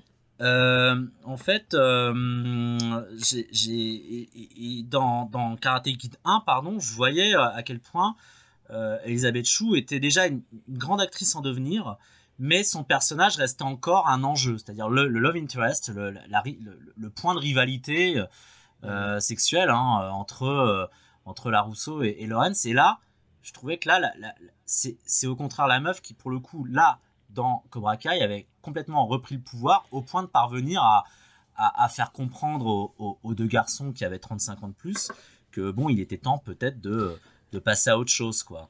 Ouais. Et, Et, et de manière générale, les meufs dans cette série euh, sont, bah, comme dans la vie, euh, 100 fois plus intelligentes que les mecs qu'on suit et qui sont les principaux protagonistes. ah bah, je, je suis team euh, Madame Larousseau, moi. Enfin, franchement, oui, oui, je suis Amanda. team Ah ouais. Je vais lui, lui, lui forger une statue à elle. Ouais. Euh, Incroyable. m- Moi, euh, l'autre truc que je voulais, euh, sur lequel je voulais réagir, comme quoi c'était pas que, que du divertissement, euh, c'était que bah, moi, mine de rien, alors bon, évidemment, euh, jeune papa que je suis, ça me turlupine, surtout quand ce, ce- ce- mon gamin du jour a voulu. euh, euh, a été compliqué et que bah, j'ai dû gueuler, que j'en suis pas fier, euh, pas plus tard qu'il y a quelques heures, tu vois.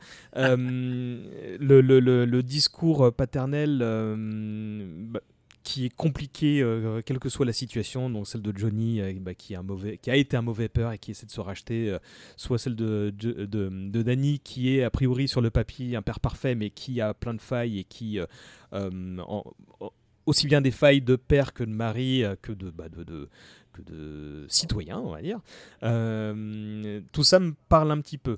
Euh, mais de manière plus générale, moi, ce qui m'interpelle, c'est que dans cette finesse d'écriture, ça me paraît bizarre d'utiliser ce terme pour Cobra Kai hein, quand même, mais, mais, mais je vais insister dessus. Dans cette finesse d'écriture, il y a euh, le, le- les péchés du père donc, qui revient sur les enfants, comme l'a dit euh, euh, et euh, Nico et Ktuktu. Mais c'est pas seulement ça, c'est pas seulement la réputation du père qui tombe sur les épaules, parce que c'est tantôt le géniteur, tantôt le père spirituel, et comme il y a des obédiences qui changent, donc il y a non seulement le fardeau du père que le fardeau du rival de père qui devient son père de substitution, et en plus de ça, il y a la génération d'après, enfin d'avant avec Crise qui se rajoute, et les rivaux de leur génération à eux, donc en fait il y a un bordel sans fin. Quand expliqué comme ça, j'imagine que quelqu'un qui a pas vu la série, euh, il comprend rien à ce qu'on dit. Mais vous, vous saurez bah, que tout ça est amené assez finement parce que euh, donc euh, bah, les gamins, bah, ils ont des désillusions, ils ont des exemples qui qui s'écroulent et qui savent pas comment réagir.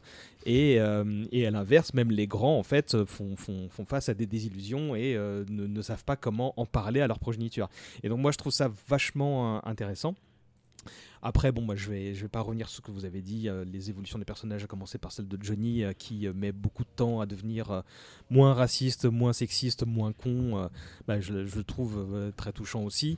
Et, et, bah, je, vais, je vais avancer un petit peu dans mon déroulement en vous demandant, selon vous, et là je pense, bah, je l'ai nommé tout à l'heure, le, le gros point de défaut de, de la série pour moi, qui est son écriture volontairement euh, euh, exagérée, mais c'est peut-être ça que vous allez soulever ou autre chose. Quels sont les points de manière générale négatifs que vous avez relevés de- dans Cobra Kai? Guigui Il est pas là, il a dû changer d'ordi. Ah J'ai pas vu son, son, son petit mot. Tout, tout. Tu me demandes à moi de trouver les défauts d'une série que j'adore. Euh, non, je pense que je pense que le les pers comme on a pu le dire, le dans la saison 1, les les ados sont un peu caricaturaux, c'est vraiment euh, les archétypes de euh, des des persos un peu euh, classiques euh, de, de young adultes euh, qu'on peut retrouver partout. Ce qui est bien, c'est qu'ils évoluent. C'est dur de trouver enfin c'est dur de trouver des défauts il lutte. Ah, si tu non. préfères passer la main, il n'y a pas de problème. hein. non mais je ouais, ouais je, je vais y réfléchir je, je reviens je reviens vers toi j'ai après un défaut, j'ai un défaut. Vas-y, euh, Nico. Non mais en fait, je déconne, il y en a pas. non non. Non, non, non, mais en fait, en fait, euh, comment dire, une, une, très, très, très, très, très vague et, et relative euh, déception dans la dernière saison, mais vraiment, euh, vraiment, euh, faut, faut pas croire que pour moi c'est un véritable défaut. C'est, je, il est, il est plutôt d'ordre scénaristique dans la, dans la dernière saison. J'ai l'impression que la, la, la, série devient à ce moment-là peut, peut-être, peut-être un chouïa manichéenne. Euh, ce qu'elle était, ce qu'elle était beaucoup moins les, les précédentes saisons. Et, mmh, et pourtant, j'adore, j'adore vraiment le personnage de, Terry Silver. Je suis fan de ce personnage-là. Euh, je trouve qu'il a un potentiel d'intérêt. Euh, il, est, il est réhabilité hein, par rapport à Karate Kid 3, mais bon, on en reparlera au moment des personnages.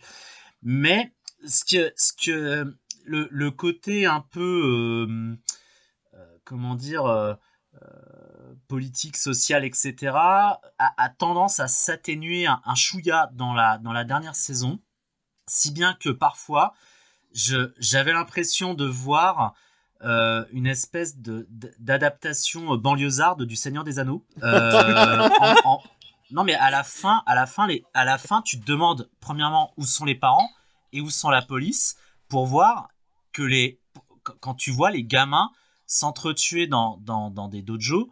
Euh, avec des, des, musiques de, de chants grégoriens quoi. les parents sont en train de se bastonner aussi. C'est ça le truc. non, mais pas, pas, tous les parents. T'as as une poignée de parents qui, qui, se bastonnent, mais les autres, qu'est-ce qu'ils foutent? La police, qu'est-ce qui est fou, quoi. Et, et, vraiment, à un moment, disons qu'à ce moment-là, ça, ça, ça niquait un peu ma suspension d'incrédulité. Euh, mmh. Là, je commençais à me dire, bon, attends, faut peut-être vous calmer les gars quoi. C'est la police voit rien. Bon, admettons c'est la police américaine, euh, voilà quoi. Mais euh, mais euh, et puis les parents ils, voient que dalle. Enfin moi moi ma, gamine elle ferait partie de l'une ou l'autre des de l'un ou l'autre des dojos et j'apprends qu'elle est impliquée dans des bastons de gamins, mais moi je la dégage du, du coin quoi. Elle fait du tennis après ça, tu vois. C'est pas du karaté.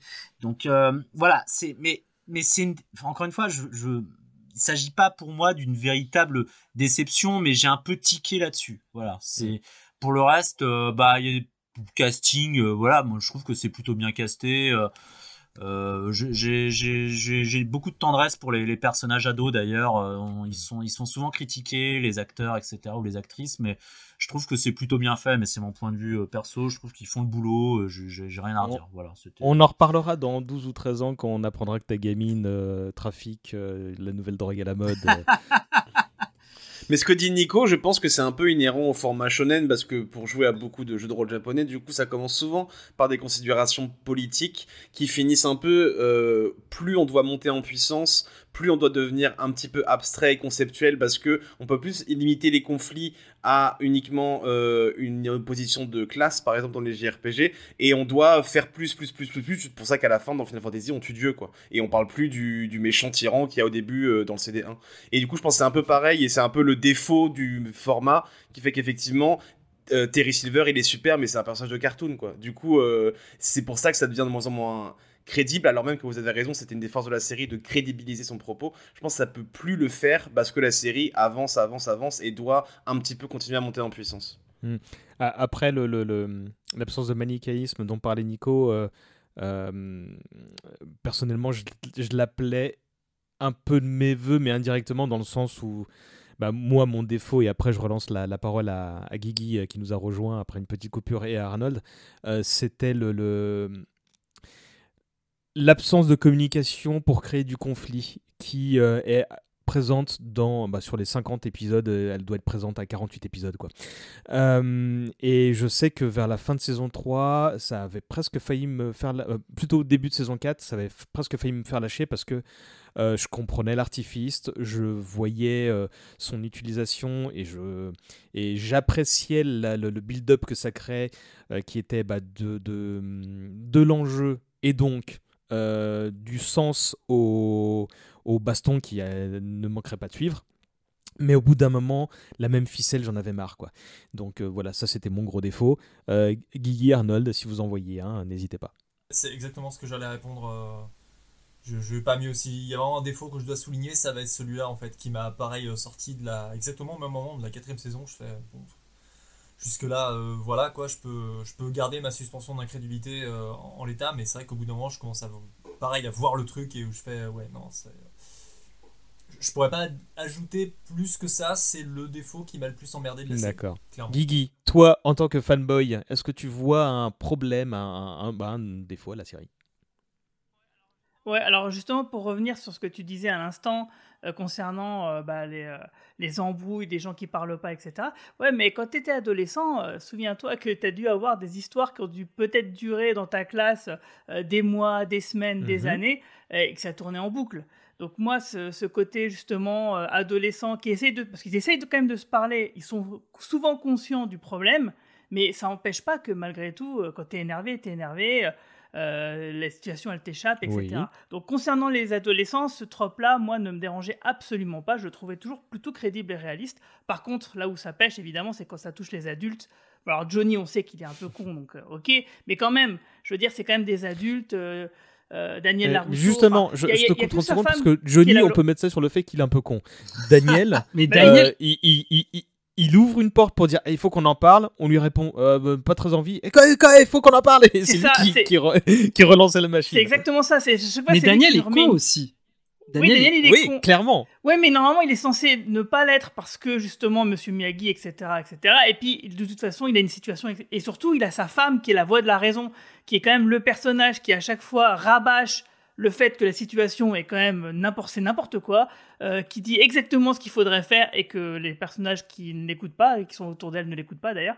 Donc bref, euh, ça pose un peu de problème par rapport à ça. Mais moi j'accepte parce que ça fait c'est le, principe de base de la série sinon elle n'existe pas quoi c'est vrai que mm. le, personnage de Terry Silver par contre euh, moi dans la saison 4 ça, il m'a pas tant gêné que ça parce que j'ai fait un petit effort pour accepter euh, le gars il, il, te dit oui alors ah, j'étais fou à l'époque je prenais de la drogue je faisais n'importe quoi je, je, un gamin euh, ok d'accord bon je veux bien accepter mais après ça partit vraiment un peu trop dans enfin je veux dire c'est quand il, piège Chris pour le foutre en tôle, enfin, il fait des, des machinations complètement euh, idiotes.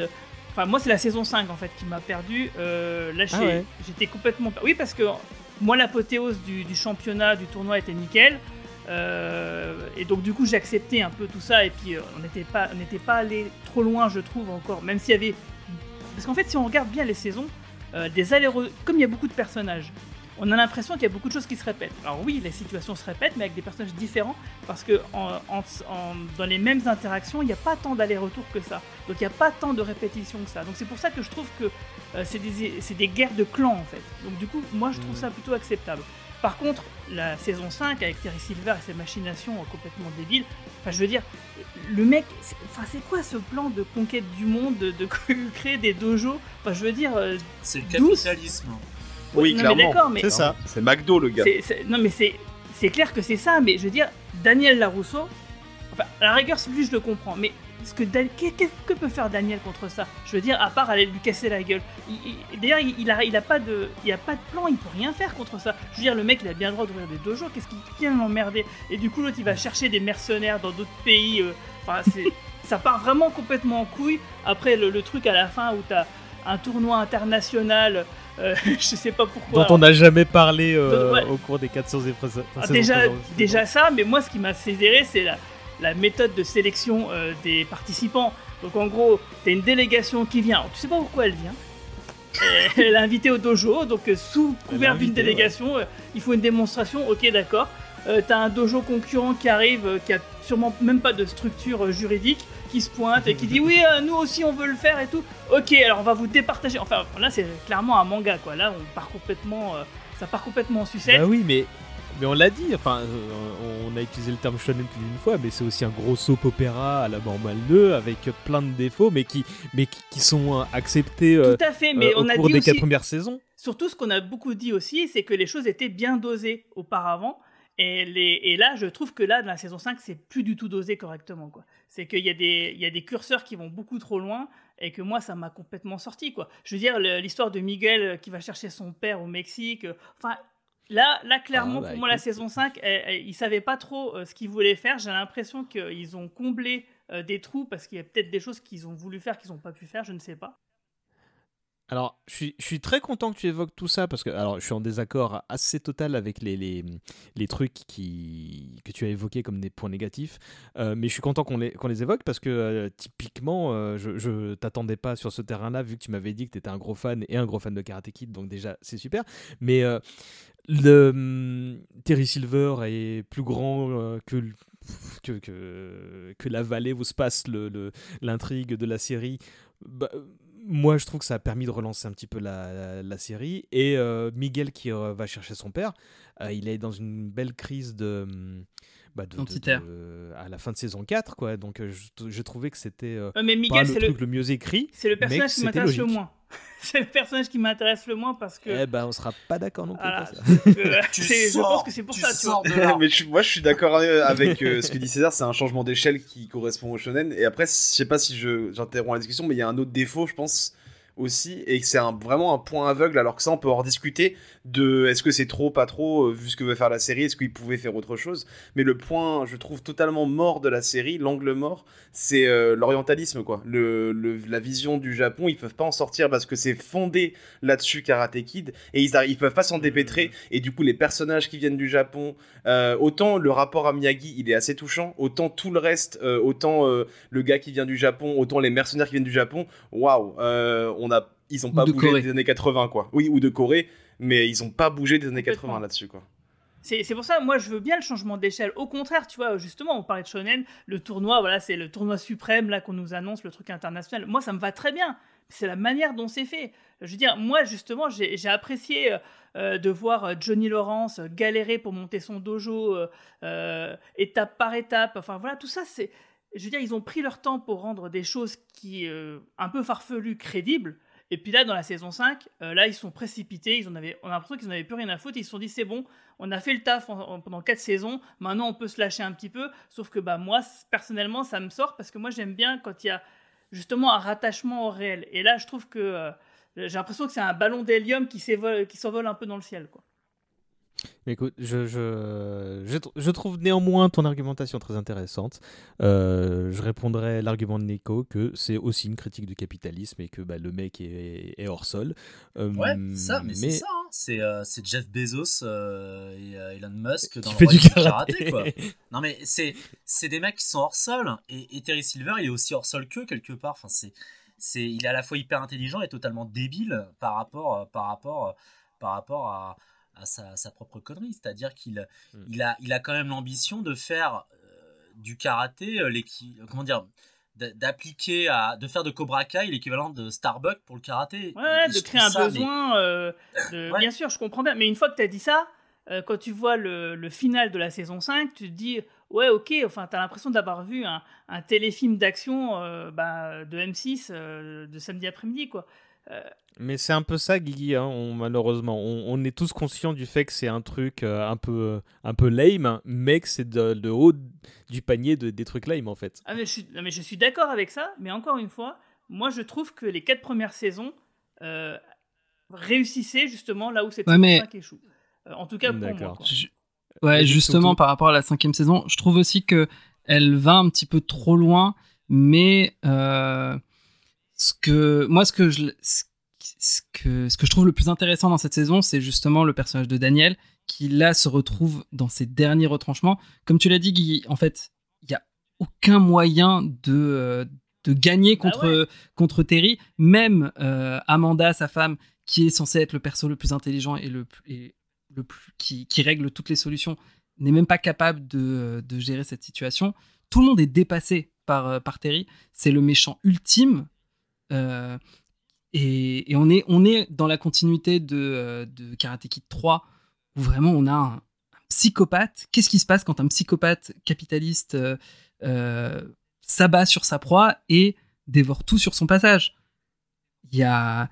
Et, le seul moyen que tu as pour, pour le vaincre, c'est soit lui casser la gueule, soit dévoiler un complot qu'il a pu mettre en place et, le faire tomber. Mais surtout, en fait, au-delà de tout ça, moi, ce que je trouve intéressant, c'est vraiment sur le, personnage de Daniel, qui en fait, on a beau lui, euh, dire que voilà, c'est le karaté kid, c'est, il a suivi les enseignants de Miyagi, mais en fait, euh, il y a beaucoup de noirceur en lui. Ah bah c'est le personnage qui se compromet le plus, même devant Chris, Terry, etc. C'est ça. Par rapport à, au standard de vie qui s'était inculqué, quoi. Lui. Clairement, c'est celui qui a, qui a peut-être le plus de colère en lui. C'est et peut-être ce, ça parle montre faire de Daniel, enfin faire revenir Terry Silver, c'est faire sortir la plus grosse noirceur de, Daniel, lui mettre devant ses, pires défauts. Et là, c'est à ce moment-là où bah, on a un, un, Johnny Lawrence qui, lui, s'est un peu plus adouci, qui, lui, euh, a réussi, commence à trouver un, équilibre dans sa vie. Et euh, oui, en fait, c'est vrai que la saison 5 est un petit peu plus manichéenne, mais c'est aussi parce qu'en fait, mais aussi parce qu'en fait, euh, c'est un peu on a un setup au fur et à mesure de la saison 4 un peu de cette euh, de cette voix grise où euh, c'est pas seulement la voix de Miyagi qui est la bonne c'est pas forcément la voix de Cobra Kai ou des des aigles venimeux des Eagle Fang qui est la bonne c'est pas c'est pas c'est un peu des deux en fait c'est en, en trouvant ça on l'avait déjà on l'avait déjà dans la saison 4 par exemple oui, mais ça, c'est mis en place. C'est François mais... du coup, en fait. mais... non, mais ça, mais le, le problème, c'est que dans la saison 4, à aucun moment, euh, Daniel et, euh, et, Johnny arrivent à mettre de côté leur ego. Il y a. Euh, il y a bah, si, dans le dernier épisode. Bah, au final, dans le dernier épisode, oui, parce qu'ils se sont fait rétamer et qu'ils sont plus bactères. Mais. Pendant le tournoi, je veux dire, ils mettent clairement leur, leur ego de côté. Euh, quand euh, tu as le présentateur euh, qui, cite les dojos, c'est Daniel qui va dire non, mais c'est aussi Johnny. Il est aussi champion, hein, n'oubliez pas, lui aussi il est champion. Donc là, du coup, tu vois, je veux dire, là, tu as un apothéose, tu as un aboutissement de quelque chose. Et donc, du coup, cette thématique-là n'est qu'une redite dans la saison 5, mais qui, est, qui est un peu grand guignol, quoi. Tout simplement, en fait, moi, ce qui me dérange vraiment plus que les, les, choses mises en place et ce que ça évoque, ce que ça raconte, tout ça, c'est la résolution de tout ça c'est quand même vachement confortable cette histoire de, de, trucs à la mission impossible d'aller chercher. C'est trop facile quoi. Après Guigui, peut-être que début saison 6, ils vont essayer de, de montrer, de redescendre tout ça et de montrer euh, en fait les policiers sont là, les enfants s'en vont bah, et c'est parti en et on n'a peut-être pas la fin qui quoi. qui s'évade de prison quoi, je veux dire putain mais il y avait plein de façons différentes de faire euh, de faire ça euh, en racontant la, la même chose. Rassurez-vous, euh, Terry Silver, il va sortir de tôle. Hein. Enfin, on peut rien lui reprocher. Euh, il n'y a, rien pénalement contre lui, quoi. C'est, non mais. Bah, si, euh, il y a un gars qui il a cassé la gueule à un gars. ouais, ouais, ouais. Il a le chapeau à un autre. Donc tu vois, Chris, il pouvait sortir de prison. Il suffisait juste d'attendre. Non, mais oui, Chris aurait pu attendre, mais le, gars qui avait accusé Chris, bon, il n'est pas crédible pour un sou. Il, s'accuse de mensonge. Enfin, moi, je suis l'avocat de Terry Silver. Il sort dans deux jours. Hein. Enfin, pardon, mais. Ouais, vous inquiétez pas. Hein. Et puis, dans le pays de la libération sous caution, vous inquiétez pas qu'il va s'en sortir et que voilà. Donc, mais en fait, ce qui. Ok, ok, bah, j'attends la saison 6 et je, ravale tous mes critiques et j'attends la saison 6. Mais. Euh, D'accord. Disons. disons Alors, excusez-moi, j'ai déconnecté, mais manifestement, vous avez continué le débat et ça continue d'enregistrer, donc c'est très bien. Mais vas-y, Nico, reprend et après, je En, en fait, euh, c'est ça, les, les, critiques de la saison 5, je les entends d'autant plus que c'est une saison, euh, comme je vous le disais, qui m'avait un peu relativement posé problème. Après, euh, ce, que, ce que je trouvais tout de même sympa dans la saison 5, c'est que le, cauchemar euh, de, euh, la Rousseau, de Daniel, prenait, devenait enfin réel. C'est-à-dire que, on, l'a dit, Lawrence et, et, la Rousseau sont, sont deux êtres qui sont prisonniers des années 80, qui ont leur trauma des années 80. L'un, c'est l'échec face à Daniel, et l'autre, Daniel, c'est le fait d'avoir été agressé à cette époque et même d'avoir été euh, tabassé, voire euh, failli être tué par euh, les hommes de Terry Silver dans Karate Kid 3. Et ils, ont, avaient du mal à avancer par rapport à ça. Et, ce qui ressort dans le comportement de Daniel dans la saison 1, qui peut passer pour de la paranoïa, en fait, pouvait légitimement nous choquer. Sauf que, à force de voir Cobra Kai prendre de l'ampleur, il se trouve que les cauchemars de Daniel, ils deviennent totalement réels avec ce, retour de Terry Silver qui va euh, transformer euh, visiblement le monde en, Cobra Kai. Et ça, Daniel, il peut absolument pas le supporter. Pour le coup, je trouvais que c'était euh, que c'était plutôt bien foutu dans la saison 5. on, voit Daniel qui est vraiment mais mort de trouille par rapport à ça, quoi. Et qui commence à faire n'importe quoi, quitte à devenir victime de, de machinations de Silver qui, qui pourtant sont visibles à, des kilomètres, hein, au point qu'il va se retrouver presque enfin, en état de dispute avec sa femme. ce qui était ce qui n'était pas vraiment le cas jusqu'à présent quoi donc moi, moi voilà c'est un effet goutte d'eau c'est un effet de comment dire de, de, de pourriture lente de, de, de, de, qui, qui que, que, que, je trouvais plutôt sympa dans la série. Hein. vraiment, j'insiste sur le côté politique de la chose. Pour moi, c'est vraiment pas qu'un divertissement. C'est une série qui montre à quel point, euh, pour peu qu'on s'y prenne mal, ou pour peu qu'on laisse faire, ou pour peu qu'on cède à la facilité, le mal peut s'emparer progressivement des esprits au point qu'un jour tu te réveilles dans un, dans un pays qui est totalement pourri, quoi. Et c'est le cauchemar de Daniel dans, dans toute la saison 5. C'est peut-être fait un peu euh, de manière euh, trop, trop Seigneur des Anneaux, trop, trop con parfois. Ouais, je, je, je, l'accorde, hein, euh, c'est parfois un peu facile, mais malgré tout, c'est fait. Et, et, pour le coup, je trouve que c'est c'est plutôt bien fait. C'est la, la, saison 5, je pourrais pas me départir d'une certaine inquiétude sur la suite. quoi. Après, on verra sur la saison 6. Mais t'as entièrement raison, et c'est ce qu'on a dit depuis le début, je pense, euh, le côté shonen, c'est ça, c'est ça aussi, hein, c'est très con, très archétypal, et justement, c'est pour ça que ça peut nous surprendre en bien, en fait, parce que ça nous, on est sur des rails, on dit, oh, c'est sympa, et d'un coup, il y a un truc intelligent, tu fais, ah ouais, merde, ok, et du coup, euh, et en fait, c'était là depuis le début, juste que toi, ils t'ont un peu berné pour que tu le sentes pas, t'as pu t'investir parce que les archétypes, tu peux rentrer dedans parce que c'est des trucs que tu connais, comme des choses sont très confortables. Et euh, justement, quand il y a une petite aspérité qui apparaît, bah, elle apparaît d'autant plus fort. Quoi. Donc, euh, je pense que tout ce qu'on dit depuis tout à l'heure, en fait, ça montre à quel point c'est une série bien faite parce qu'elle a les défauts de ses qualités, en fait. Donc, euh, c'est qu'elle est cohérente, quoi. Il y a aussi ce besoin, je pense, de, de devoir plier les arcs narratifs des personnages sans que Monsieur Miyagi soit là. C'est-à-dire qu'en fait, il faut montrer une menace qui serait encore plus grande et peut-être encore plus, euh, plus tarabiscotée euh, à, à, régler et en apparence absolument, euh, absolument insolvable, alors que Miyagi n'est pas là. Effectivement, l'arc narratif de, de, Daniel repose sur le fait qu'il doit régler des choses tout seul en tant qu'adulte et sans Miyagi, c'est quelque chose auquel il est confronté assez régulièrement. et le fait de faire revenir Silver et de le montrer plus dangereux et plus abusé que jamais, c'était d'une logique relativement imparable en fait. Alors ouais, c'est cartoon, mais dans, dans la logique euh, voulu par l'évolution de ses personnages et de son lore, ça, ça faisait plutôt sens pour moi. Mais, euh, mais moi, c'est ça qui me fait un peu peur par rapport à la saison 6, c'est que je sais pas trop ce qui... Alors, c'est bête qu'on parle de la saison 6 alors qu'on a au final même pas vraiment parlé encore de, de tout le reste des autres saisons, mais euh, ils ont battu le grand méchant, ils ont battu Terry Silver qui est la menace principale, qui est vraiment l'aboutissement des cauchemars de Daniel et, et même et même au final de, de, de, Johnny, quoi, de, de cette euh, masculinité hyper toxique euh, qui s'abattrait euh, sur le karaté et sur toute l'Amérique.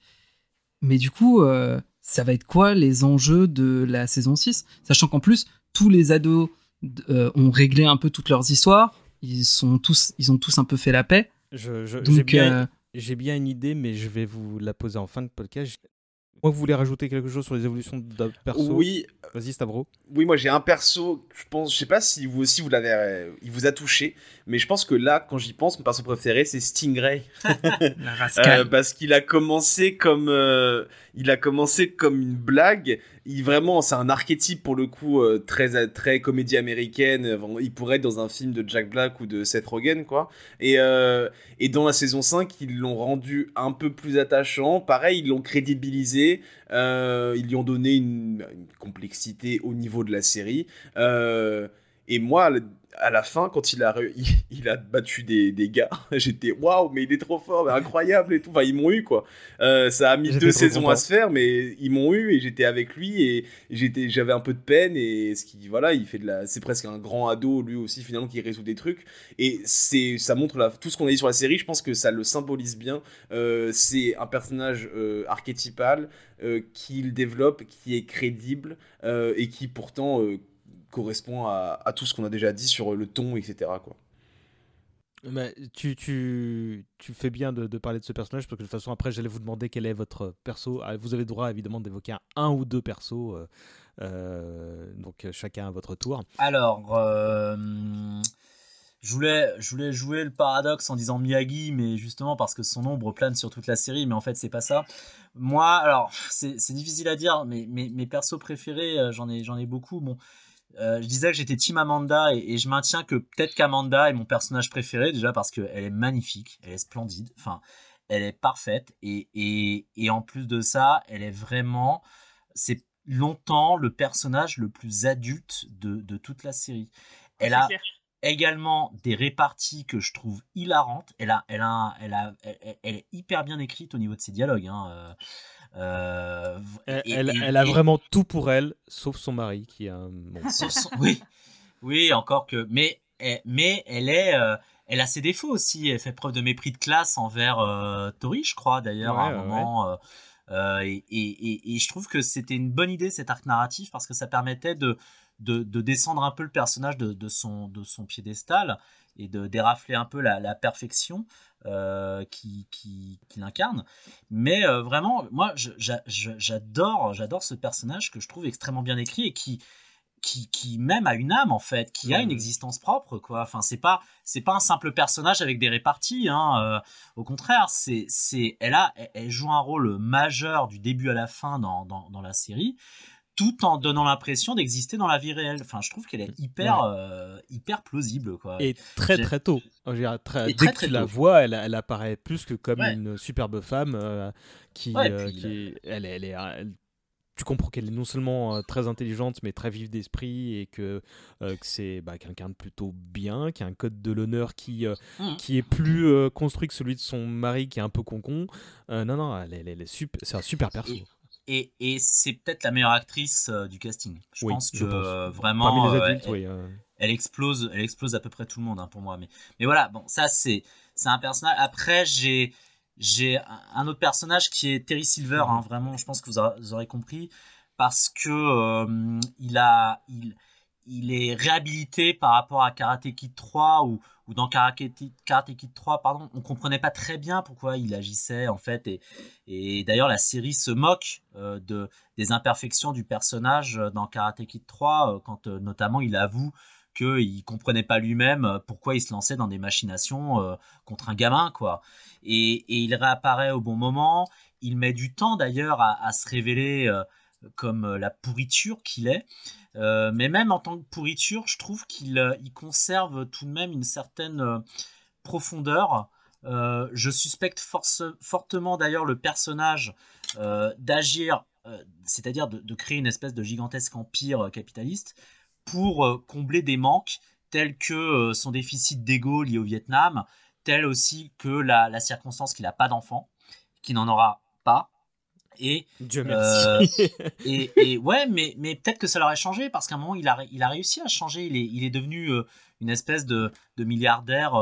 Euh, comment Philanthrope. Philanthrope, voilà, et presque sympa, qui, qui mange vegan, qui a l'air de, de, s'être sorti en fait de, de toute la haine qu'il avait accumulée avec, avec Chris. Et finalement, tu t'aperçois que dès le retour de Chris, il va, il va rebasculer. Tout ça, c'était un vernis, tout ça, c'était de l'affichage et il va rebasculer très progressivement vers, de la, vers de la folie furieuse. Je le suis, je, c'est la crise. Je, et, je le suspecte, je suspecte fortement le, le, personnage d'ailleurs de faire tout ça pour lutter un peu contre, contre la mort. À un moment, il dit la, la seule chose qu'on peut pas acheter, c'est la jeunesse. Et, et, je trouve que ça en dit tellement sur le personnage, quoi, qui, qui, qui finalement euh, est, au fond malheureux comme la pierre et, doit, euh, et doit se lancer dans cette espèce de conquête économique totalement dingue euh, autour du karaté. Je, je suis pas sûr que ce soit un, je, suis, pas sûr que ce soit un vernis parce que quand il, il est réintroduit dans la série et tu enfin je crois que l'interprétation un peu caricaturale qu'il a par la suite, bon, il fait le boulot, mais que quand il, il, revient, il apparaît comme un peu posé, content, et, et il se pose des questions évidemment, et ça, il le joue pas mal en fait, le Switch. Hein, euh. Oui. en fait, c'est pas un camouflage. Il, ment pas aux gens. Il se hmm. ment à lui-même à ce moment-là. C'est-à-dire que ça, ça vrai... en fait, il a rien réglé. Il, contrairement à, d'autres, euh, il, a rien réglé. Et, et, et, comme les autres, par contre, il a, il a, il a vécu euh, pas isolé dans sa tête. C'est-à-dire que chaque personnage, quand il réapparaît dans cette série, je parle de, de Silver, mais c'est valable pour Chris, c'est même valable pour LaRusso et pour euh, Johnny Lawrence. en fait, n'a pas appris grand-chose des années 80 en réalité. Mhm. Et, et, va essayer peut-être d'apprendre de, davantage de, ce qui va se passer. Mais, mais pour revenir à ce que je disais sur Terry Silver, je suspecte fortement le personnage d'être atteint d'une maladie mortelle parce qu'à un moment, on le voit à l'hôpital sans aucune raison. Et il y a toutes ces allusions sur la jeunesse. Et puis, ça, ça permettrait de comprendre aussi pourquoi il a euh, cette ambition totalement démesurée qui est de laisser sa trace dans l'histoire. Comment? Bah, En créant un, gigantesque empire ultralibéral du karaté qui s'étendrait euh, de Hall Valley euh, jusqu'au monde entier, quoi. Et pourquoi pas l'Ukraine aussi. Enfin, c'est, très. il, a quelque chose d'à la fois démesuré, de mégalo, de barré, et en même temps de, très touchant ce personnage-là. Enfin, vraiment, je, trouve qu'il est. c'est le personnage qui m'intéresse le plus dans la saison 5, hein, on va pas se mentir. Hein, mais voilà, J'aurais voulu parler de Chris, mais bon, t'as demandé deux persos, donc voilà. mais, j'adore Chris aussi, quoi, pour d'autres raisons. Chris, disons que, et je finis là-dessus, hein, disons que Chris, il a une idéologie, il, il, il, a, il a, il a peut-être un certain idéalisme encore dans sa saloperie, en fait, ce gars-là, que, euh, que, que, que, Silver ne partage pas. Silver, il est là pour autre chose que, euh, que la volonté de transformer la société. Silver, il est là pour euh, l'enrichissement, pour la gloire et tout ça, tandis que Chris, lui, il, a, il est là pour des motifs. Euh, il croit vraiment à ce qu'il fait, quoi. Voilà. J'ai pas le temps de développer, mais euh, bon, peut-être qu'on pourra revenir sur la question. Et il a un tout petit fond de bienveillance qui se cache très bien. Arnold. Comment tu veux passer après ça Non, bah non, je voulais. J'adore les méchants bien écrits. J'adore quand il y a un fond de justification aux actions d'un antagoniste. Et, euh, et, pour moi, vraiment, revoir, euh, revoir Terry Silver à l'écran, c'était euh, à la fois de l'anticipation et, et, un énorme plaisir coupable parce que c'est une pure ordure qui est introduit comme ayant une rédemption déjà acquise qui va être déconstruite par une sorte de, de, guerre psychologique menée par, par Crise et, qui, finit en fait comme étant cette, ce pur méchant de, de cinéma des années 80 euh, qu'il avait commencé à, être dans, Karate Kid 3. Et c'est le genre de méchant que je me plains justement étrangement qu'on n'a plus beaucoup aujourd'hui. Peut-être que les méchants aujourd'hui on leur trouve trop de justification. Et lui il n'a pas tellement de justification quoi. C'est une, une, victime des événements. C'est euh, un mec euh, supposément avec un mental inébranlable, mais en fait il est, il est très fragile. C'est un peu la, c'est un peu le Boromir de, de Karate Kid, hein, pour reprendre la, la, filiation euh, de, de, Nico. C'est un peu le Boromir de, de, la saga, quoi. Il est, il a l'air euh, indéboulonnable comme ça, mais en fait il suffit d'un tout petit truc pour le faire passer du côté obscur et et, euh, c'est une pure ordure et en fait il est jouissif à voir dans, absolument tout ce qu'il fait. Il est terrifiant physiquement ce mec là. Je crois que, que l'acteur doit faire 2 mètres ou je sais pas quoi. Enfin il est très 1m96. 1m96 ouais Thomas Ian Griffiths. En fait il, il apparaît à l'écran de base. T'as as, peur de lui quoi. Euh, et, je, je, dois vraiment, je, vraiment je, je, le choisis lui comme mon personnage préféré alors que c'est pas celui que je trouve le plus attachant, tu vois, je, je trouve qu'il y a du fond, il y a un truc, mais pour le plaisir coupable de voir un méchant euh, sans foi ni loi qui va jusqu'au bout de son truc et au-delà, je, je lui file mon jeton, quoi. Et euh, pour un deuxième personnage, euh, Johnny Lawrence. Johnny Lawrence, et je le, je le name drop parce que je pense que ça se, passe, ça se passe relativement de commentaires. J'aime le côté loser magnifique, et puis, puis voilà, quoi. Il est super drôle, Lawrence. Il est, il est incroyablement drôle. Et c'est ce que j'aime, ce que j'adore avec lui, et ça je l'ai déjà dit, c'est juste qu'en fait il se, il se refait pas, quoi. Il y a toute la séquence de la, de la saison 5 où il joue au, chauffeur Uber, mais, mais euh, ce montage il est magnifique. C'était génial, c'était vraiment génial ça. ça. prouve à quel point ce mec, malgré 4 saisons de développement, n'a toujours pas compris ce qui déconne avec lui, quoi. Et en fait, tu dis, mais en fait, je le changerai jamais, il n'y a rien à faire. Alors oui, il, il va au-delà de ses clichés par, euh, par amour paternel ou par, euh, par notion de romantisme, hein, mais sans même s'en rendre compte d'ailleurs. Et... Mais, en fait, tu le changeras pas, quoi. C'est vraiment ton, ton tonton raciste euh, avec, que, tu te, que tu te coltines à Noël, quoi. Il aura toujours. Ouais, mais tu vois que dans la saison 5, euh, son analysation, elle est sociale et elle est plus morale, quoi. C'est voilà, dans la séquence que tu décris. Voilà. T'imagines que le, le, au bout du cinquième Noël, tu, tu peux avoir des conversations avec lui quand même. Voilà, euh, quand, quand, tu sais, quand t'es à la même table que lui. Donc, donc voilà. Voilà pour moi. C'était pour moi.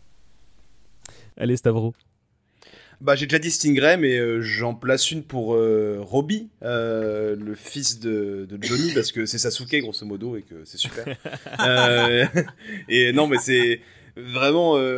c'est fou parce qu'on a on, évoque on peut évoquer la scène mais l'accident enfin l'accident l'attaque qu'il fait sur Miguel à la fin de la saison 2, du coup, je crois, c'est hyper violent et on voit la transformation et pareil comme son père. Enfin, c'est beau de voir la relation qu'il a avec son père, que ça lui donne un modèle entre guillemets. Enfin, j'aime, sans, j'ai pas beaucoup de choses intelligentes à dire, mais ça me touche et euh, je trouve que c'est un cliché qui marche bien et qui est un, un- qui vient bien contrebalancer euh, Miguel et etc. Et du coup. euh, il est très facile entre guillemets comme personnage, mais il a vraiment sa place parmi tous les autres en fait. Je pense qu'il est vraiment intéressant en rapport avec tous les autres. Mm. Et je le trouve stylé en plus, juste très bêtement, donc voilà. Je, suis d'accord avec tout ce que tu dis. Euh, Pas, sans doute pas le meilleur acteur, mais par contre, de très loin, je pense le meilleur athlète de, de, la saga, quoi. Quand, quand, quand, quand il se bat, et c'est assez impressionnant, quoi. Tout, tout. Bah, vu que tu parles de Robbie, juste un petit mot sur lui. Parce que moi, ce que c'est pas un, super acteur, oui, mais, mais je trouve qu'il y a. J'adore son évolution corporelle où, euh, en fonction du camp où il est, parce que c'est lui qui peut-être évolue le plus de. change le plus de camp, euh, change vraiment de mood, de façon d'être quand il. ouais. C'est euh, c'est quand il est, euh, il est très propre sur lui, quand il est euh, au Miyagi-Do. Puis on, on sent vraiment une violence quand, quand il rejoint Cobra Kai. Et, et, il- et au final, il, il joue sur, sur deux plans. Mais ouais, mais moi je pense si. Enfin, je pourrais parler pendant des heures de Terry Silver, mais je, je- vais me concentrer plutôt sur, sur, sur les ados. J'adore le personnage de Samantha, la Rousseau, la fille euh, de Daniel, parce que euh, c'est un peu la Rey Skywalker euh, de cet univers.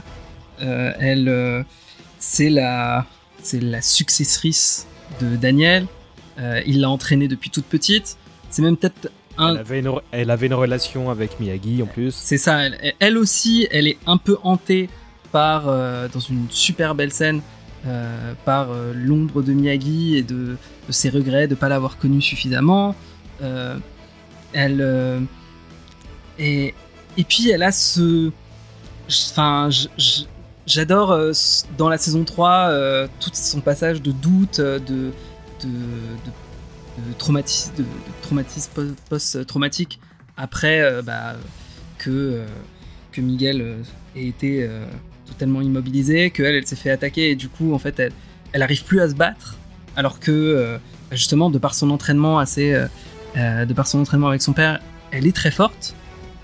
Et c'est euh, c'est ce qu'on nous tease dès la, à la fin de la saison 1 c'est même dommage de l'avoir euh, gardé juste pour la saison 1 euh, comme, comme un teasing. Ah oui c'est vrai que les filles peuvent aussi euh, euh, faire du karaté et être très fortes. Euh, Quand heureusement on elle- parle, c'est Gohan aussi un petit peu, j'ai l'impression. ouais, non, mais c'est ça, c'est c'est la. C'est elle, vraiment, qui devrait être dans la lignée de...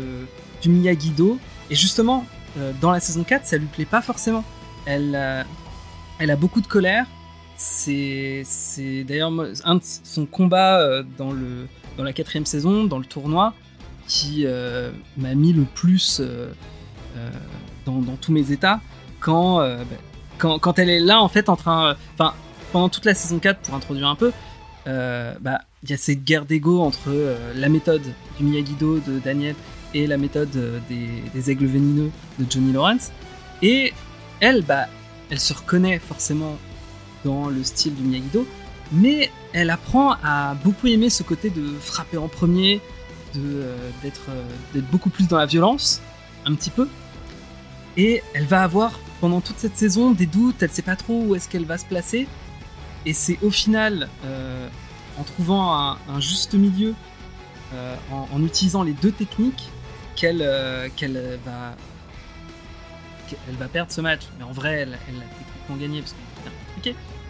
Mais, euh, mais pareil, ça va jouer aussi sur ses insécurités qui, qui vont se développer au fur et à mesure. Et et j'aime énormément ce personnage. Et si je peux aussi parler très rapidement d'un de plutôt d'une doublette de personnages, désolé je triche, mais le duo Ellie et Dimitri euh, est euh, passionnant à suivre. Euh, Ils sont géniaux. ils sont, ils sont. Dimitri, en fait, c'est ça qui est génial avec Dimitri, c'est que, enfin voilà, les deux sont les deux geeks nerds de, de- qu'on trouve dans n'importe quelle série. Ça pourrait être des gamins de Big Bang Theory ou, ou même de Stranger Things. Et Dimitri est insupportable dans la saison 1. C'est vraiment l'intello auquel on a vraiment envie de donner des claques. D'ailleurs, euh, qui est un petit D'ailleurs, peu- il y en a un qui le fait, c'est qui- Cruz. Hein, et il le tabasse vraiment, quoi. C'est, il, lui- il lui rappelle Oui, ce que et- c'est que les années 80 à cette occasion, tu vois. C'est, c'est vraiment. C'est ça. C'est c'est vraiment cette caricature du, du nerd de, de, de, de l'époque.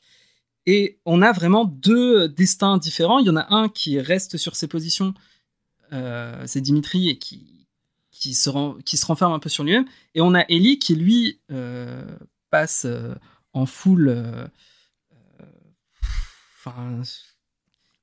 extrémiste. Darkseid. oui, voilà, il passe, il devient l'aigle, il se fait, il se fait des tatouages, il devient un vrai bully.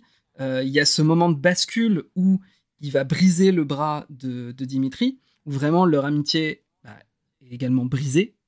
Et il y a un peu ce, ce retour en arrière impossible. Ça y est, il a fait son choix, ça va être un. Et comme tu l'as très bien dit, Nicolas, bah, plus la série avance et plus on s'inquiète pour, ce perso- pour, pour Ellie qui vrille totalement, euh, devient de plus en plus violent, euh, qui, qui lui, bah voilà, vu qu'on en parle un peu, aurait pu se retrouver au Capitole euh, si au final il n'avait pas eu un peu ce, ce, ce revirement de, de pensée, de se rendre compte, ah ben non, mais en fait, euh, c'est pas. pareil, il a beaucoup d'insécurité qu'il essaye de masquer, et au final, bah, c'est en, en essayant de trouver un peu de, de, de paix en lui, bah, il arrive à, à- à finalement changer de camp, re- revenir euh, ami avec Dimitri. Dimitri aussi, bah, Et en se remettant en question aussi. Ouais, hein, voilà, c'est ça. de, de- de- Il- changer de camp. euh, qui- il remet en question il, euh, ses méthodes, il remet en question ce qu'il, ce qui, son côté assez, euh, assez bully. Et voilà, et je trouve que ce, ce petit binôme est, est super drôle, euh, que ce soit dans les périodes où il s'envoie des, des, des, des, des pains, et euh, puis c'est- très jouissif de voir Dimitri lui, le, le défoncer. Lui tenir tête, ouais. ouais. Quand il lui tenir dans la tête quand vitrine, il est- là, un grand moment. C'est ça, et qu'au final, dans la saison suivante, bah, il se retrouve, enfin, Ellie se retrouve vraiment tout, tout microbe euh, euh, en disant ouais, en fait, je me suis fait battre par un, par un loser. euh, bah, c'est peut-être parce que je suis un loser aussi. Ah, euh, il y a des choses que j'ai pas encore réglées. Gu- euh, Guigui, euh, et après, il faudra qu'on enchaîne parce que euh, je vois que ma batterie. euh, voilà. Voilà, il a bien, il a bien triché, hein, Toutou, parce qu'il devait dire que deux, et il a sorti les Il deux. en a que je voulais sorti quatre. voilà, et, et dans les quatre, il y en avait, bah, il y avait les deux que je voulais sortir, donc Samantha, euh, parce que et je ne comprends pas d'ailleurs, parce que je trouve que l'actrice, elle, Oh, ça va. elle est pas fantastique. Le personnage, On c'est un, un non mais c'est vrai, c'est le personnage, c'est un archétype. Non, mais je sais chouette. pas, il y a, un- il y a- il y a- il y a un truc quand même chez elle qui, qui fonctionne, euh, et je pense que c'est la, la bonne volonté de l'actrice. Euh, Je pense que, euh, par exemple, euh, tout simplement, le, le- le- la montée en technicité, bah, justement, des mouvements qu'ils font de saison en saison, ça se voit du coup que les jeunes acteurs s'entraînent vraiment. Et, et c'est peut-être aussi pour ça que du coup Dimitri, euh, moi, il m'a, il m'a bluffé parce qu'il fait un kata dans, dans le tournoi que j'ai trouvé euh, super et qui euh, que ouais, je me suis dit ouais putain ça se voit que l'acteur il, en veut quoi, il, il se donne du mal Euh, parce que c'est pas si facile que ça de, de, de réussir tous ces, ces enchaînements de mouvements aussi bien quoi. Euh, parce qu'il n'y a pas que les combats, hein, il y a d'autres choses. Et, euh, et puis bon, bah, pour tout ce que vous avez dit, hein, donc ouais, Dimitri, c'est le, le, geek un peu, euh, un peu relou euh, qui évolue. Enfin voilà, donc euh, je vais, vais pas répéter tout ce qui a été dit, mais donc du coup, ouais, je dirais Samantha et, Dimitri. Et puis du coup, moi aussi, je vais dire euh, encore deux autres, ouais, Johnny, parce que c'est vrai que Johnny, il est super drôle avec ses blagues de beauf. Euh, contre toute attente, ça fonctionne. Je sais pas comment c'est possible à chaque fois, mais ça me fait rire. Et puis, euh, et puis je dirais Ellie aussi, parce que, ouais, quand même, sa crête, elle envoie. Euh, je suis content que vous ayez euh, survolé un large panel de personnages que j'aurais pu citer, donc c'est très bien. J'aurais cité bah, Amanda et Dimitri notamment. Je vais citer rapidement Miguel. Euh, moi, je l'aime bien parce que je sais que c'est le personnage un peu, euh, bah, c'est presque le héros euh, de la jeune génération, celui qu'on suit d'abord, et qu'il est un peu simplet, euh, mais en fait, bah, il est essentiellement très positif tout le long, et j'aime bien sa candeur, hein, donc euh, je vais juste euh, dire ça. Je, je- et, euh, Je te rejoins aussi, oui. Eh ben merci, euh, tiens, prends Ouais. ma main. Je te prends la main Euh, aussi. bon, Moi, j'aime ouais. beaucoup Miguel. Moi. Allons, Allons, gom- ouais, bah c'est bon, bah écoute, Guigui, on te laisse là. et on va tous gambader ensemble à- dans la vallée avec Miguel. Euh, et, euh, et, et je trouve que l'acteur joue, joue pas trop mal en fait. Et quand, quand il était en quête de son, de son paternel, euh, franchement, moi, ça- je, je trouvais très juste. Le père jouait hein, très très mal par contre. Ça, oui, oui, oui, oui. Et par contre, je, je le voyais venir, hein, qu'il allait revenir à- en fin de saison 5. Bon, je, je parie qu'il va entendre, euh, qu'il va le voir dans un journal ou un truc du genre et qu'il va vouloir euh, revenir le récupérer ou un truc du genre, que ça va être un épisode euh, filler de la saison prochaine ou un truc du genre. Euh, mais moi, bah, je suis content que personne ne l'ait cité, c'est Shozen. J'allais le dire.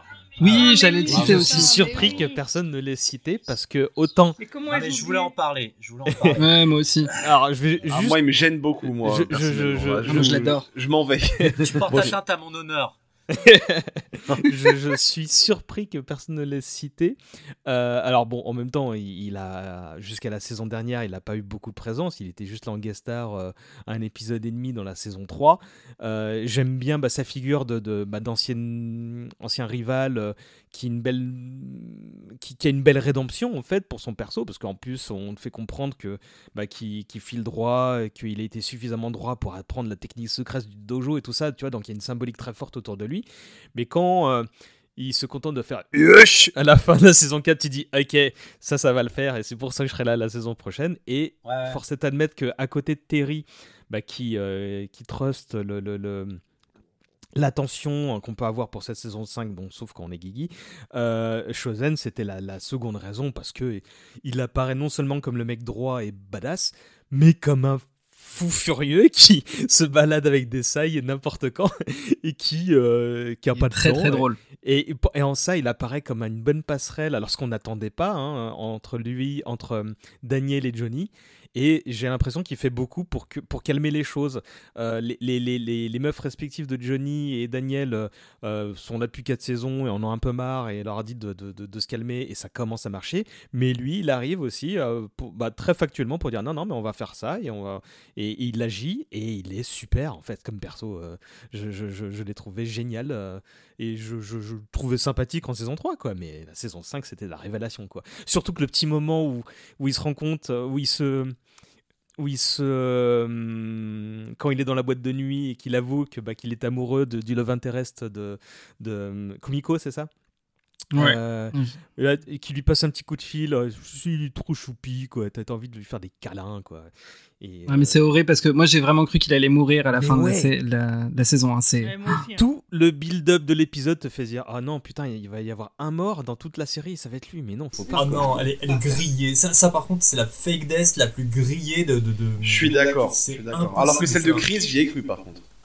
Ah, Celle de Chris, j'y ai cru, ouais. J'y ai un peu plus cru, ouais. Mais alors, non. euh, Ah oui. Ah, je voyais trop Hannibal Lecter là, mais bon. je, sais pas. Allez, dernière grande question. euh, bah, votre mo- on essaie de faire vite. Votre moment préféré, et là, vous en avez droit qu'à un, un seul. hein. Votre moment préféré. Arnold, comme tu, tu t'es passé après les autres tout à l'heure, tu peux commencer. Oh putain, je sais pas. Euh, la fin de la saison 4, quand. euh, ouais, quand. Quand Tori remporte le combat, c'est bien là, hein, c'est bien Ouais, la fin de la ouais, saison 4, ouais. je me trompe pas, ouais, c'est quand Ouais. Tori remporte le combat euh, et que, que l'aigle, euh, contre toute attente, devient, devient champion. Ça, ça m'avait euh, vraiment, vraiment fait plaisir. Quoi. Hmm. Je, pareil, je name drop pour qu'on aille un peu vite parce que voilà, mais. Ouais, ouais, c'est vraiment un truc qui m'a vraiment marqué, c'était celui-là. Et puis, le retour de Terry Silver quand même. Hmm. Le fait qu'il apparaisse comme ça, euh, c'était c'était assez surprenant quoi. Il est teasé à la fin de la saison 3, je crois. Bah, tu sais que c'est lui, quoi. Tu et sais que pourtant, c'est enfin, j'avais, encore une fois, j'ai pas vu euh, Karate Kid 3, mais je savais que c'était lui, Tu, quoi. tu sais, tu sais que ça peut que être lui, et c'est vrai que ça c'était les, les petits pré-frissons, tu sais, le petit chill euh, avant le retour du, du big méchant quoi. Ça j'avais bien aimé.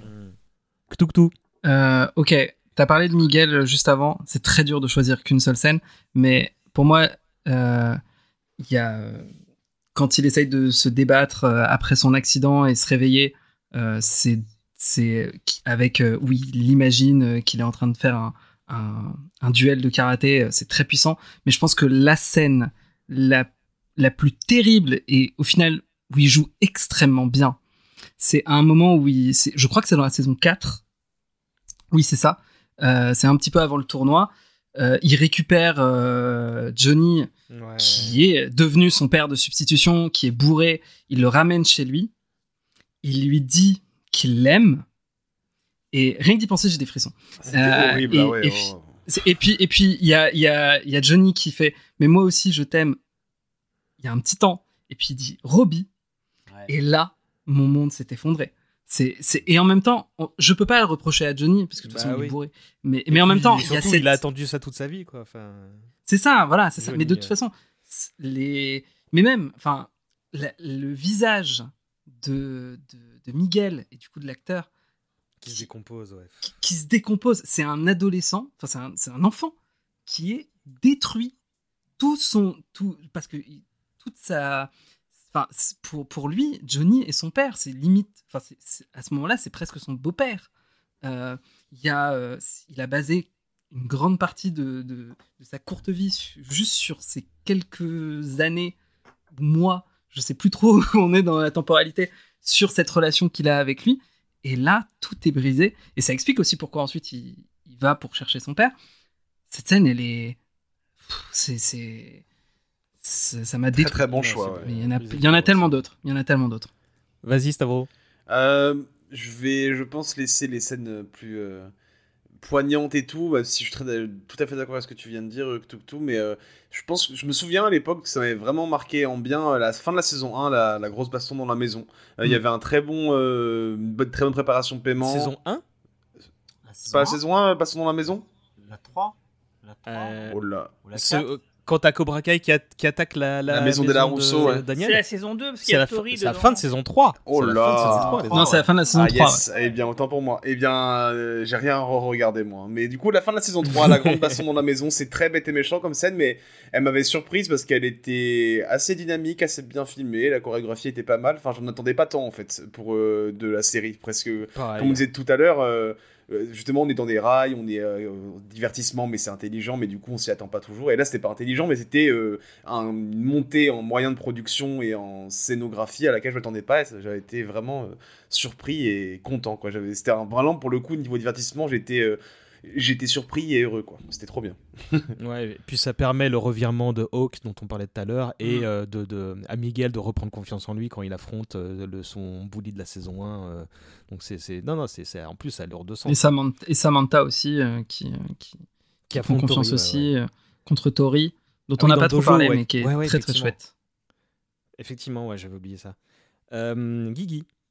Ouais, alors moi, c'est vraiment le tournoi euh, de la saison 4 parce que pour moi, c'est vraiment l'apothéose de tout euh, le build-up sur les personnages menés à, ce moment euh, ultime qui court sur deux épisodes, mais surtout sur le dernier. Euh, donc il y a le, combat entre Tori, euh, Nichols et, euh, puis Samantha Larousseau, et aussi euh, à, à mettre en parallèle avec celui de Ellie contre Robbie, parce que en fait, à un moment, on ne sait pas qui va gagner. C'est-à-dire qu'on a beaucoup suivi ces quatre personnages-là qui sont en, en finale, euh, chacun respectivement dans leur catégorie. Mais on- à la fois, on se dit, bon, ça serait logique que ce soit Samantha, parce que c'est la fille de Daniel. Mais on, on se dit, à un moment donné, il y aura un truc euh, ex aequo, quoi. C'est-à-dire que euh, Mm. il y, aura une fille euh, euh, qui, qui va gagner dans un camp, et puis un garçon qui, serait, qui va gagner dans l'autre camp, pour que ça, ça s'annule. Enfin, on peut imaginer toutes les situations, ce qui fait que, du coup, on ne connaît pas l'issue de chacun des combats.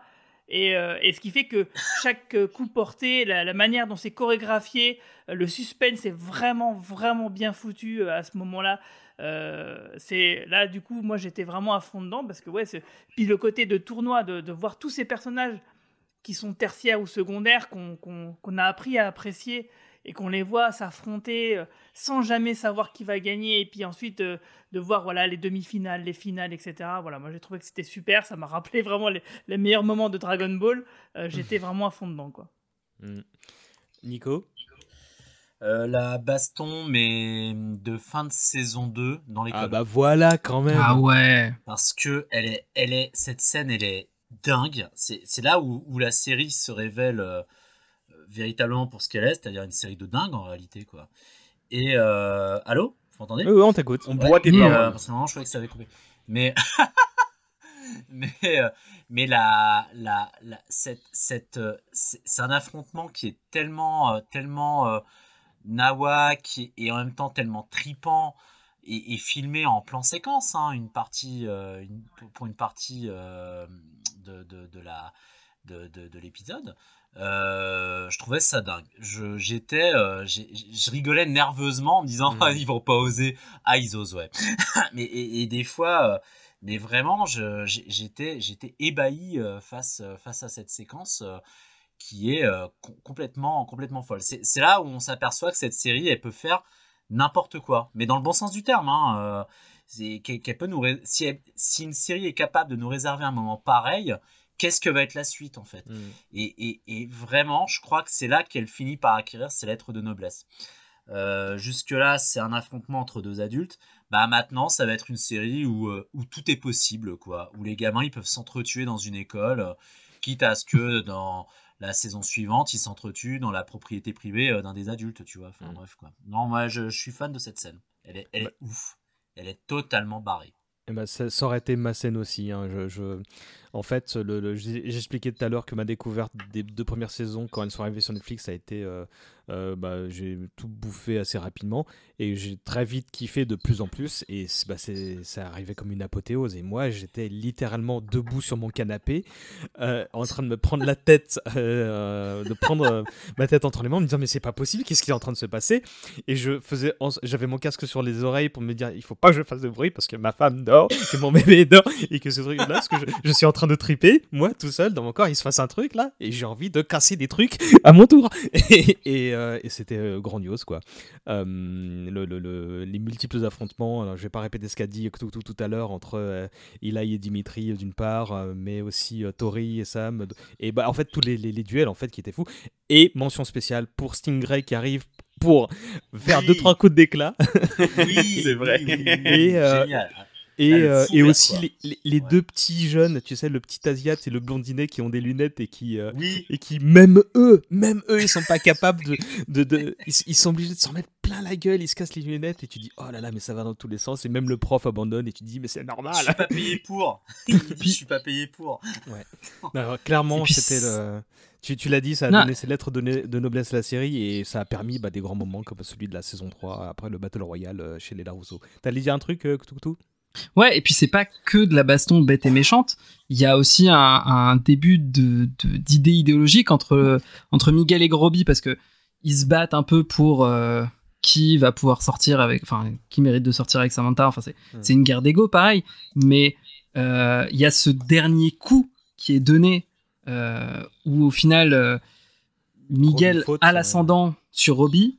Il va lui, il pourrait l'achever sans pitié, euh, comme euh, comme il a pu euh, être enseigné par euh, par par Chris ou quoi que ce soit. Et finalement, il écoute euh, son sensei Johnny qui lui avait dit parfois il faut faire preuve d'un petit peu de de calme.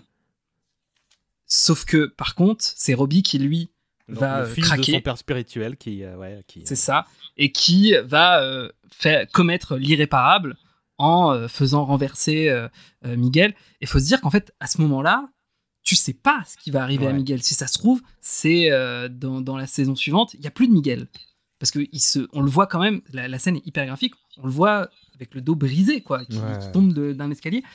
C'est heureusement que c'est une série et que Ouais, heure- heureusement et que qu'ensuite il peut revenir euh, à marcher, quoi. Ouais, ouais, heureusement que deux aspects gigs plus tard, c'est plus, euh, c'est bon, on- c'est comme en 40.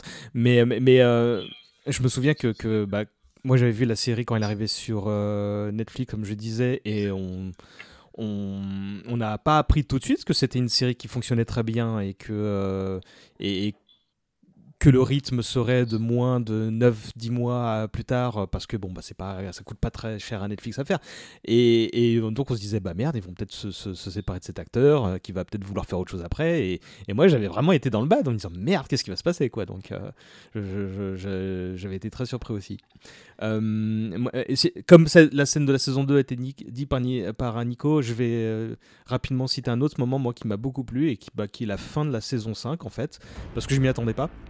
Euh, le, le- autant le, le, le fait que tout le monde décide d'aller euh, fighter euh, Terry Silver chez lui parce qu'ils sont bourrés, bon bah ça m'a fait marrer. mais, mais surtout en fait c'est- le face à face entre lui et Daniel, alors que bon Daniel bon bah même s'il a évolué, qu'il est progressivement de- redevenu sympathique, c'était pas le personnage pour qui j'avais de l'affection. Et ben là, en fait, on, dans la mise en scène et de l'utilisation des flashbacks, qui est un artifice, la mort moelle 2, ben en fait, tu comprends. Euh, durant ce duel et au cours bah, de la saison 5 que oui, non, le mec il a été traumatisé et que là il a moyen de, de, de, bah, de faire la paix avec cette, cette, cette partie de son, son enfance qu'il avait vraiment euh, bah, presque détruit. Et euh, bon, bah là, faut, faut dire ce qui est, hein, la mise en scène, les flashbacks, comme je disais, mais aussi la musique. Bah, en fait, il y avait tout pour que ce moment soit épique. Alors que bah, euh, le, le, le, père euh, Daniel, c'est. Enfin, l'acteur dont j'ai plus le nom comme par hasard là, euh, Ralph Macchio, c'est pas un grand donneur de tatane, quoi, tu vois. Et ben en fait, c'était réussi, quoi. Donc j'avais beaucoup aimé ce Et moment. puis comme, euh, comme Johnny, même moment, il se relève après s'être fait tabasser, enfin waouh, c'était incroyable ça aussi. Ouais, ouais, ouais. On, on le voyait venir. Je, je, je crois même dire, là il va voir la photo et puis voilà. Mais, mais c'était cool. Euh, avant de vous demander vos prédictions sur la saison 6, euh, et si, bah, et combien de saisons vous voulez, est-ce qu'il y a un truc qu'on n'a pas évoqué que vous voulez, euh, sur lequel vous voulez revenir rapidement? La musique elle est trop bien, voilà, la BO est très bonne. Ouais, bah, d'ailleurs, d'ailleurs, faudra qu'on se batte pour choisir quelle sera la, la musique de fin. Euh, bah, du coup, bah, vos, vos prédictions sur la suite. Koutou, tu commences. Ah, juste un petit truc aussi euh, à, dire. La VF est très cool. Euh, moi, pour avoir euh, grandi avec la VF de Karate Kid, j'ai continué en VF. Alors, les voix de, Johnny et Daniel sont pas reprises des films, c'est d'autres acteurs, mais tout le casting est excellent et surtout, par contre, dans les gens qui reviennent, il y a Patrice Keller qui est la voix française de John Kreese dans la trilogie, qui revient aussi dans la dans Cobra Kai. Bon Et c'est juste. euh, Enfin, à chaque fois que je l'entends parler, c'est des frissons. Euh, et euh, bah, l'acteur qui jouait Terry Silver, qui était excellent dans, dans Karate Kid 3, Philippe Vincent est décédé. Non, pardon, c'était Pascal Renwick qui le doublait dans, la dans, dans Karate Kid 3, qui était excellent aussi. Et Philippe Vincent qui le remplace, il est, mais. Il, il rajoute un effroi supplémentaire sur Terry Silver, c'est euh, c'est c'est assez jouissif. Et je, je rajouterais que je suis très content que quelqu'un fasse un point doublage et que ce quelqu'un ne soit pas Nico pour une fois. C'est- c'est- je, je- je peux te parler aussi. hein. La voix de Kumiko, euh, la voix française de Kumiko Emmanuel Bondeville est Non, la même dans Cobra Kai et dans Karate Kid. D'accord. Et, euh, et du coup, tes prédictions? Euh, mes prédictions, bah, j'avais dit tout à l'heure que j'étais pas hyper rassuré par la saison 3 parce que j'avais un peu peur de cette saison de trop où, bah, en fait, là, voilà, tous les, euh, tous les ados ont réglé leur conflit. Euh, Johnny et euh, Daniel sont potes. Euh, Il n'y a plus vraiment de méchants. Il y a Chris qui est là. Et en fait, en, en, écoutant et en faisant ce podcast, bah, finalement, je suis un peu plus rassuré parce que j'ai réalisé un truc c'est que la saison 5, c'est la saison de Daniel. C'est sa saison qui lui permet de vaincre euh, ses démons complètement incarnés par, euh, par Silver. Et, euh, et là, bah, en fait, cette saison 6, elle va permettre de conclure l'histoire de, de Johnny, qui a été un petit peu mis de côté au final sur cette saison 5, Ouais. euh, et qui va pouvoir vaincre, en fait, lui, ses démons, à savoir Crise. Et on va pouvoir revenir un petit peu sur euh, bah, tout le cœur de, de la série, qui est la parentalité. La, paterni- la paternité, mais enfin la parentalité, comment est-ce qu'on peut être un, un bon parent et un bon père? Et bah, faire confronter Johnny avec sa figure paternelle très toxique qui est Crise, euh, je sais pas trop comment ça va se tourner. Je pense qu'on va partir un peu sur un délire pareil, Shonen Neketsu, où après avoir vaincu le grand méchant ultime, eh ben on, pour renouveler, on se retrouve dans un tournoi mondial euh, qui sort un peu de nulle part, Mm. qui a été- qu'on qu'on cité un peu dans la saison 5. Mais euh, je sais pas trop comment ça va se brancher, mais me dire que euh, bah là, c'est le tour de Johnny de vaincre euh, son père. Ça va être à lui de devenir un bon père Mm. pour ses enfants, pour ses élèves, euh, et pour vaincre ensuite euh, son, son père spirituel. Bah, euh, finalement, ça risque d'être intéressant, mais j'espère que ce sera la dernière. Je crois qu'ils ont dit que ce serait la dernière. Alors, Et, ils ont euh, dit qu'ils aimeraient faire au moins 6 saisons. Donc, euh, j'ai j'ai un peu peur parce que j'aimerais que ce soit la dernière ou deux max, ouais, parce qu'effectivement, là. il y a- Six saisons et un film. Bien joué. Guigui, vas-y. Euh, bah moi mes prédictions, euh, j'en ai pas vraiment euh, parce que j'ai déjà peur. Bah, j'ai vraiment compris la saison 5 pour moi était presque déjà un petit peu de trop euh, parce que moi j'avais déjà j'avais déjà eu mon compte en fait hein, tout simplement. Donc la saison 6 Je sais pas. Euh, si Terry Silver revient, ouais, pourquoi pas. Bon, ça, j'ai peur que ça fasse redite. Euh, même si ça serait peut-être effectivement crédible, parce que effectivement, le final de la saison 5, enfin, c'est un peu léger pour, pour l'arrêter. Il n'y a plus vraiment d'enjeu par rapport au, personnage, si ce n'est, comme tu viens de le dire, bah, Johnny et Chris. Donc, ouais, le seul truc qui pourrait être vraiment intéressant, euh, c'est euh, que le Miyagi-Do puisse rayonner sur le monde euh, au travers d'un tournoi mondial. Donc ouais, bah allez-y, faites-moi les deux derniers épisodes de la saison 4, faites-moi ça sur une saison, je serais content. Arnold. J'avoue que j'espère quand même un retour d'Hilary Swank.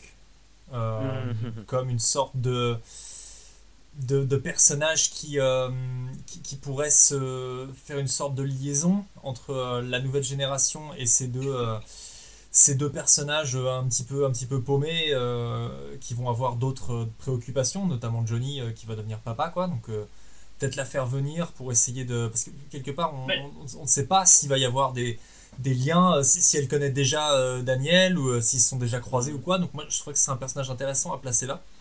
Euh, bah, les producteurs, ils ont dit qu'ils essayaient de la faire venir, en tout cas. Dans une interview, ils l'ont. Après, euh, entre vouloir et pouvoir. Ouais. Et elle, elle a dit qu'elle n'avait pas été contactée. Donc, euh. ah, bah, super. Ou alors peut-être qu'elle peut pas le dire, tu vois. Maintenant, aujourd'hui, la com, ça, ça se gère là-dessus en mode non, non, mais j'y suis pas. Et en fait, finalement, bam Donc, je sais pas, moi, j'espère voir ça. Je trouverais ça cool parce que je pense que c'est pas un, mauvais personnage qui avait quelque chose à dire, quelque chose à faire. Puis, histoire de boucler vraiment tout le lore de Karate Kid, ce serait quand même pas mm. mal.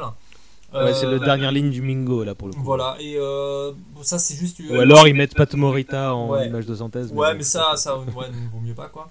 Euh, donc ça, non, ça c'est pas forcément mon ma prédiction, tu vois. Moi je pense qu'effectivement ça va être en mode gros gros combat international avec avec un combat final crise crise Laurence, mais mais ouais, j'espère j'espère quand même que ce sera la dernière. Je, je pense qu'on arrive un peu aux limites du truc et qu'il faudrait pas non plus, euh, tu vois, euh, aller trop trop loin, surtout qu'ils sont en train de parler de créer un Miyagi-verse avec des nouveaux films et trucs comme ça. Donc, euh, ah c'est vrai qu'ils ont annoncé une nouvelle séquence de films. Donc tant que c'est bien, autant s'arrêter, tu vois. C'était bizarre comme communiqué presse, ils ont dit que c'était pas forcément lié à Cobra Kai. Ouais, ouais, ouais, bah ouais. Je trouve ça chelou et j'ai pas trop envie que ça aille par là. J'avais oublié ce truc là. Euh, Nico bah, Je pense qu'on va apprendre que en fait, tout ça, c'est le rêve d'un chien. Euh, et, là, on va, on, va, on, va passer de l'amour à la haine pour cette série, en fait. Non, mais blague à part, euh, bon, je pense que beaucoup de choses vont, tourner autour du du tournoi là, je sais plus comment ça s'appelle, le Sekai Takai, je, sais plus. c'est le tournoi des trois sorciers. Ouais, ouais. c'est le comité, ouais, c'est ça.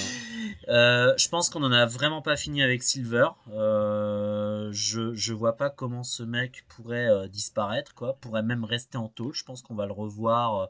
moi, moi, je pense qu'il y a hein, un, seul moyen pour qu'il reste en tôle, c'est tout simplement si les scénaristes le décident, parce que son arc est plus ou moins terminé. Mais bon, je serais pas contre. Ouais, mais ils ont, pour moi, ils en ont pas fini avec le perso, parce qu'il y a encore une fois, ce sont les rois de la préparation paiement, hein, les mecs. Hein, et, et, parfois de la préparation paiement intersaison, c'est-à-dire que des éléments d'une saison se retrouvent dans l'autre.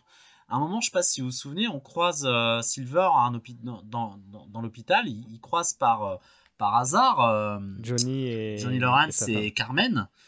Et il a aucune raison d'être dans cet hôpital. Il a aucune par hasard, vraiment? Ouais. Ouais, je suis convaincu qu'il va à l'hôpital pour se soigner lui.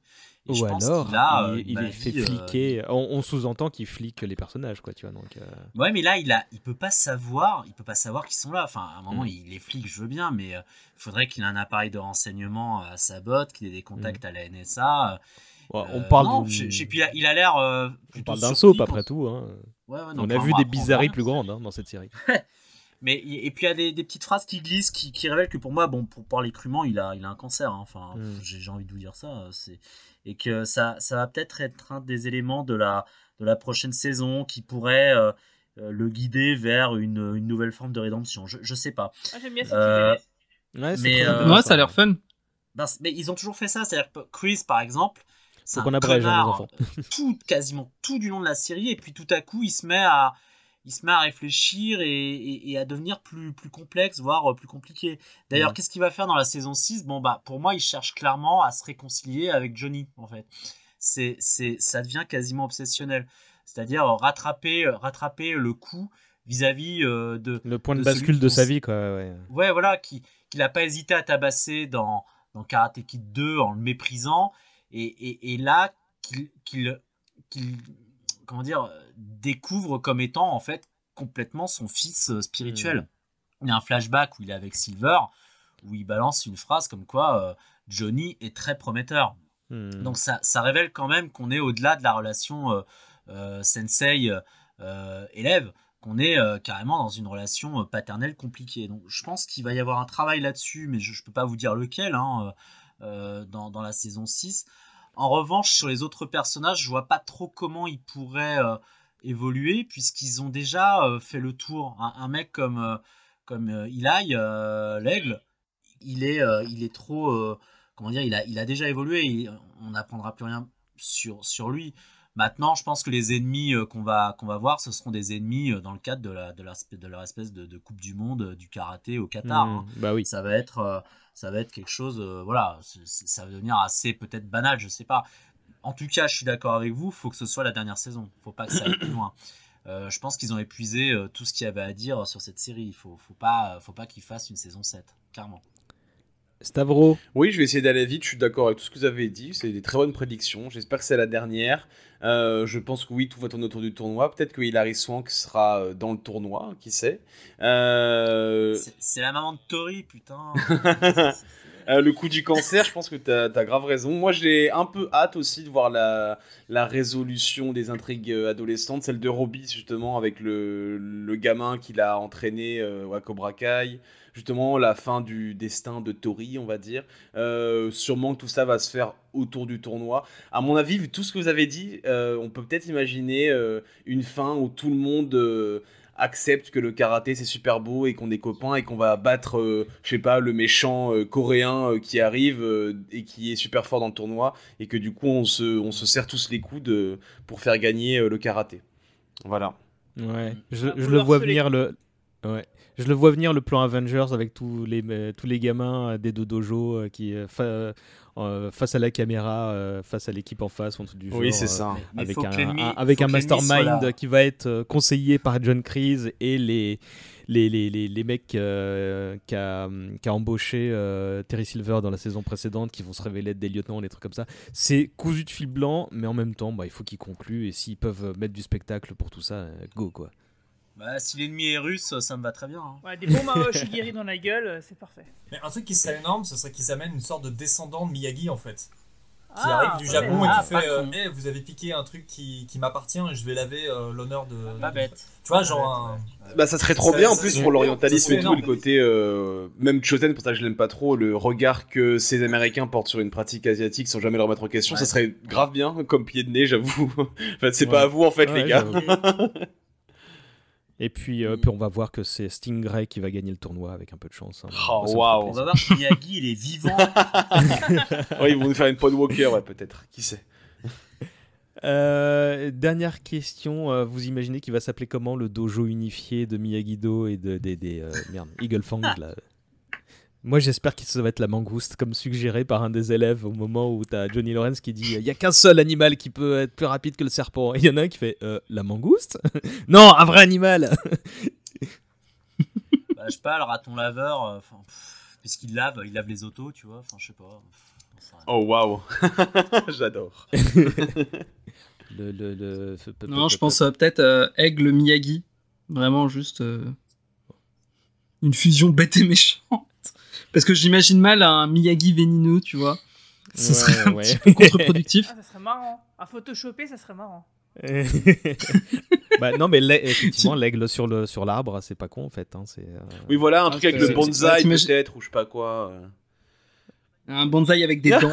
avec des... un bonsaï garou, voilà, le bonsaï garou, je pense que c'est c'est comme ça qu'il va s'appeler. Allez, à juger pour le bonsaï garou. Euh, Non, en vrai, attends, attends, non, en vrai, attends. J'ai je viens de penser à un truc. vite. Le Miyagi Kai. Oh waouh, oh mais, Mais t'as veut dire trop- quoi, ah ouais, Kai t'as trop raison. Ok, ouais. Ça ouais. veut dire quoi, Kai? Kai, ça Ouais. doit vouloir dire un truc. Donc euh, je crois que ça veut dire genre re- refait, renouveau, comme dans Dragon Ball Z Kai qu'ils avaient refait en abrégé. Ah, Donc je Ah. crois que t'as touché le jackpot. Joli, Ok, Toutou, je- joli, joli. J'appelle Netflix. Deux propositions, deux très bonnes suggestions, non, chapeau. Euh, les amis, euh, pour un truc, euh, comment dire, bah, bah, qui n'est pas euh, une très grande série, euh, bah, vous avez été parfait, vous m'avez régalé, vous avez sorti des analogies plein. Parce qu'on n'était pas des très grands euh, très long. podcasteurs, c'est pour ça. C'était pile dans le ton. Oui, non mais écoute, c'est c'est- voilà, donc euh, vous pouvez sortir du tatami avec les honneurs, hein, c'était vachement bien. Euh, on conseille évidemment euh, Cobra Kai, euh, si les gens nous écoutaient pendant 2h30, je pense qu'ils ont compris qu'on était fans. Mais est-ce qu'on leur conseille un rematage ou un matage pour, euh, pour la première fois de, de Karate Kid? Est-ce Ouais. que c'est nécessaire? Nécessaire, non, mais c'est bien. Moi, vous m'avez convaincu de revoir Cobra Kai, mais Karate Kid 2 et 3, je suis toujours pas sûr. Donc euh, voilà où j'en suis. Euh, J'ai toujours pas vu le 3, hein, et puis je sais pas, j'ai vu quelques vidéos sur YouTube Le, et puis le ça m'a 3, suffi, tu peux hein. t'en passer. Vraiment. Ah, je- moi, je dirais pas ça. hein. Moi, je- déjà, je trouve que le 2 euh, permet de mettre l'accent sur, euh, sur l'histoire de Miyagi, sur euh, Pour ça, un cool, peu. Et, ça, et en plus, au final, il est assez calme. On, on prend le temps de découvrir Okinawa. C'est c'est même un peu politique parce qu'on a un peu ce, ce petit village traditionnel qui, qui est en train de se faire racheter par un grand conglomérat capitaliste. On reste toujours sur cette même idée hein, sociale. Il y a, il y a euh, une qui- super vanne que fait Miyagi en arrivant au Japon, euh, mais je te la laisse la découvrir, euh, Stavro. Euh, Non, mais c'est trop cool. Tout en parlant de l'occupation américaine aussi, parce qu'il y, y a des scènes où on voit les hélicoptères américains. Enfin, sont à un moment, la, la- ouais. ouais, la, la présence militaire américaine à Okinawa est omniprésente et je trouve ça, je trouve ça pas mal à rappeler, quoi. Ce qui, ce qui va pas de soi. hein. C'est, un sujet un peu honteux aux États-Unis. hein. Enfin, Hmm. Bon, le, le- le- le- le combat de fin est un petit peu moyen, par contre. Mais passons. Ouais. On- mais, on va mais, se- mais je- je- juste pour, pour, dire, pour dire pourquoi il faut revoir les films, c'est parce que vraiment les films euh, apportent, quand tu, quand tu les revois, des éléments de compréhension à, à la série, notamment de l'humour, de certaines blagues en fait, euh, qui, qui, qui sont euh, plutôt euh, bienvenues. Et, et d'autre part, pour au moins un épisode de la série où euh, Johnny revoit ses anciens potes, euh, qui est bouleversant. C'est un, épisode euh, Mm. qui est génial. Euh, et, et je Ah trouve ouais, que c'est c'est intéressant de revoir Karate Kid 1 en ayant en tête euh, cet épisode-là, de, de voir euh, comment, euh, comment la, la, la bande de harceleurs a pu évoluer euh, vers quelque chose de, de plus adulte euh, et, et dans un cas vers quelque chose de, de beaucoup plus tragique en fait. Donc vraiment, non, pour moi, faut revoir les films, quoi. Au au moins moins, le 1 et le 2. Et Le 2, oui, il est super important pour justement Chris et Ah non, mais le Johnny, 2 est parce très que bon, ouais. sans, sans le début du 2, euh, c'est c'est difficile de tout piger, quoi. Euh, voilà, donc vous regardez Karate Kid également. Euh, je le répète, hein, vous, vous, m'avez régalé. hein. Euh, voilà, Windows vient de s'enclencher, donc ça va, j'avais encore un petit peu de temps. Donc on en a terminé. On n'a sans doute pas frappé les premiers, mais on a frappé fort, hein, grâce à vous. Et, et, et si si la slo- le slogan du dojo termine par no merci, bah moi je vais vous redire merci, hein, parce que j'ai passé un très bon moment. Il a bien Bravo, préparé bravo. celle-là. Bien joué. Oui, oui, oui, celle-là, elle a été Elle écrite, va bien sûr. Allez, tour de table finale, où est-ce qu'on peut vous suivre et quelle est votre actu? Euh, Stavro, tu commences Euh, avant, j'étais en train de chercher comment placer Miyagi. Donc, euh, déjà, c'est mon actu. Euh, merci. Voilà. Après, toujours le podcast niveau supérieur. Je sors des épisodes de, de façon irrégulière. Mais si vous aimez les jeux de rôle japonais, je pense que ça peut vous intéresser. Et puis après, il y aura d'autres choses en 2023 dont je peux pas parler. Genre, j'ai une actu euh, secrète, mais voilà, vous verrez euh, peut-être. Et euh, peut-être un jour, je reviendrai en match dans ici, pardon, pas trop vieux. J'espère pour faire un épisode sur Blade. Voilà, c'est dit. Merci. Eh ben écoute, euh, je- on va... ra- Ok, bon, bah, on va rajouter ça dans la liste, et puis, et puis voilà. Merci Stavro. Arnold? Bah, merci de m'avoir invité, César. Bah, moi, toujours la grande entrée sur YouTube. On vient de dépasser les 2500 abonnés, c'est méga cool. Euh, toujours à l'écran fantastique. On peut lire quelques articles à moi, notamment dans le prochain hors série qui sera consacré euh, à l'expressionnisme allemand. Et puis, euh, et puis bientôt Presque des comme nouvelles- Cobra Kai. Voilà. Et, euh, et bientôt des nouvelles de mon projet musical Not Bad. Ce sera pour début 2023. Voilà. Et tu m'envoies ravi. Toutou Et euh, bah, merci en tout cas de m'avoir invité. C'était trop cool de parler de, de, de Cobra Kai. Euh, bah, on peut me retrouver sur Twitter, tant que ça existe encore, euh, à at euh, Ktuktu. Et puis, et puis voilà, sur mon podcast Ktuktu en cast, de recos, de- d'œuvres de, pop culture que j'aime bien.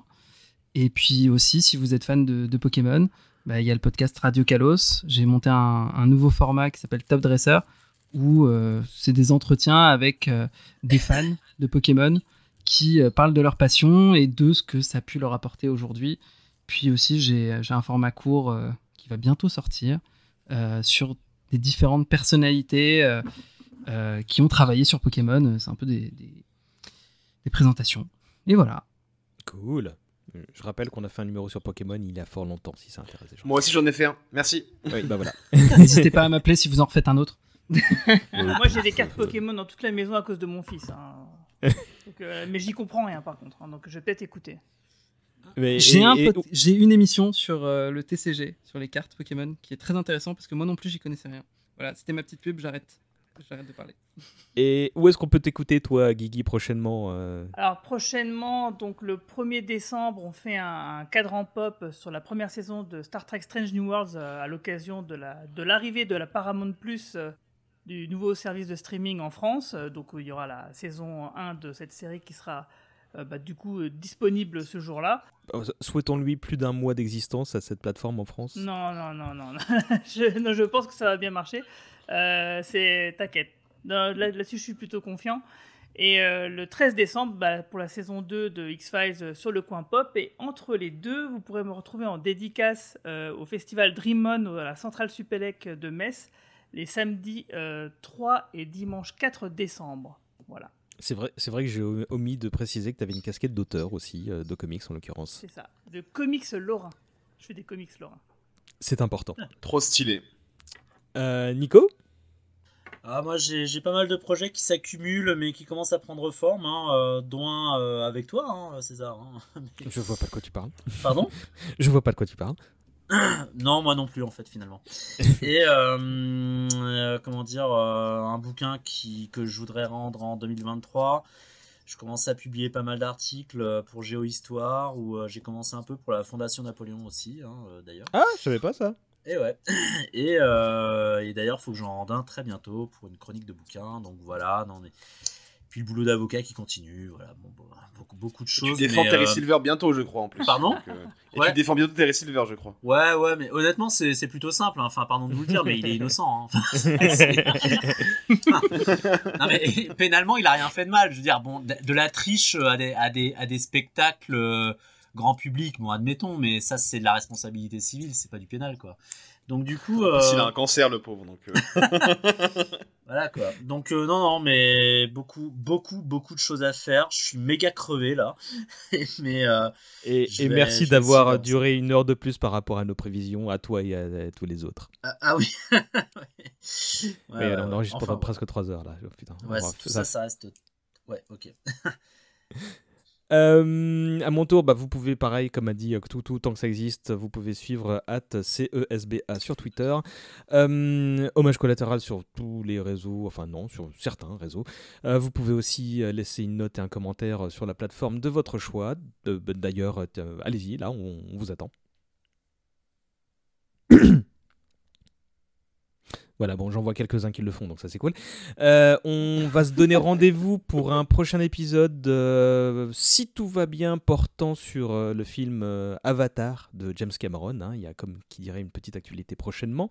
Ce sera l'occasion d'une petite animation sympa sur l'ensemble du label Bonus Tracks, donc je vous laisse aller découvrir de, de quoi il s'agit le moment venu.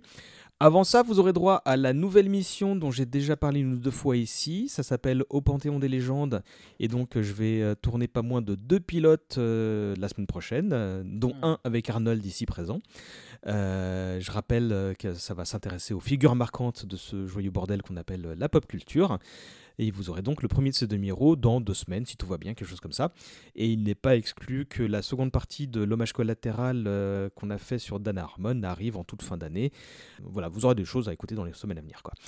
Et on va se quitter euh, sur un morceau de musique comme à chaque fois. Et là, bah, je n'ai aucune idée, mais comme Stavro, tu disais que la musique était top, si tu as une suggestion ou les autres, je vous écoute.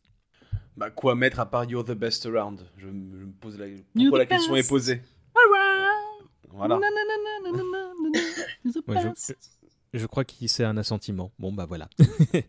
Euh, de toute façon, vous pourrez me conseiller un ou deux autres morceaux que je calerai euh, en fond sonore. euh, Le, le- tout- De la pendant le- musique de, de Karate Kid.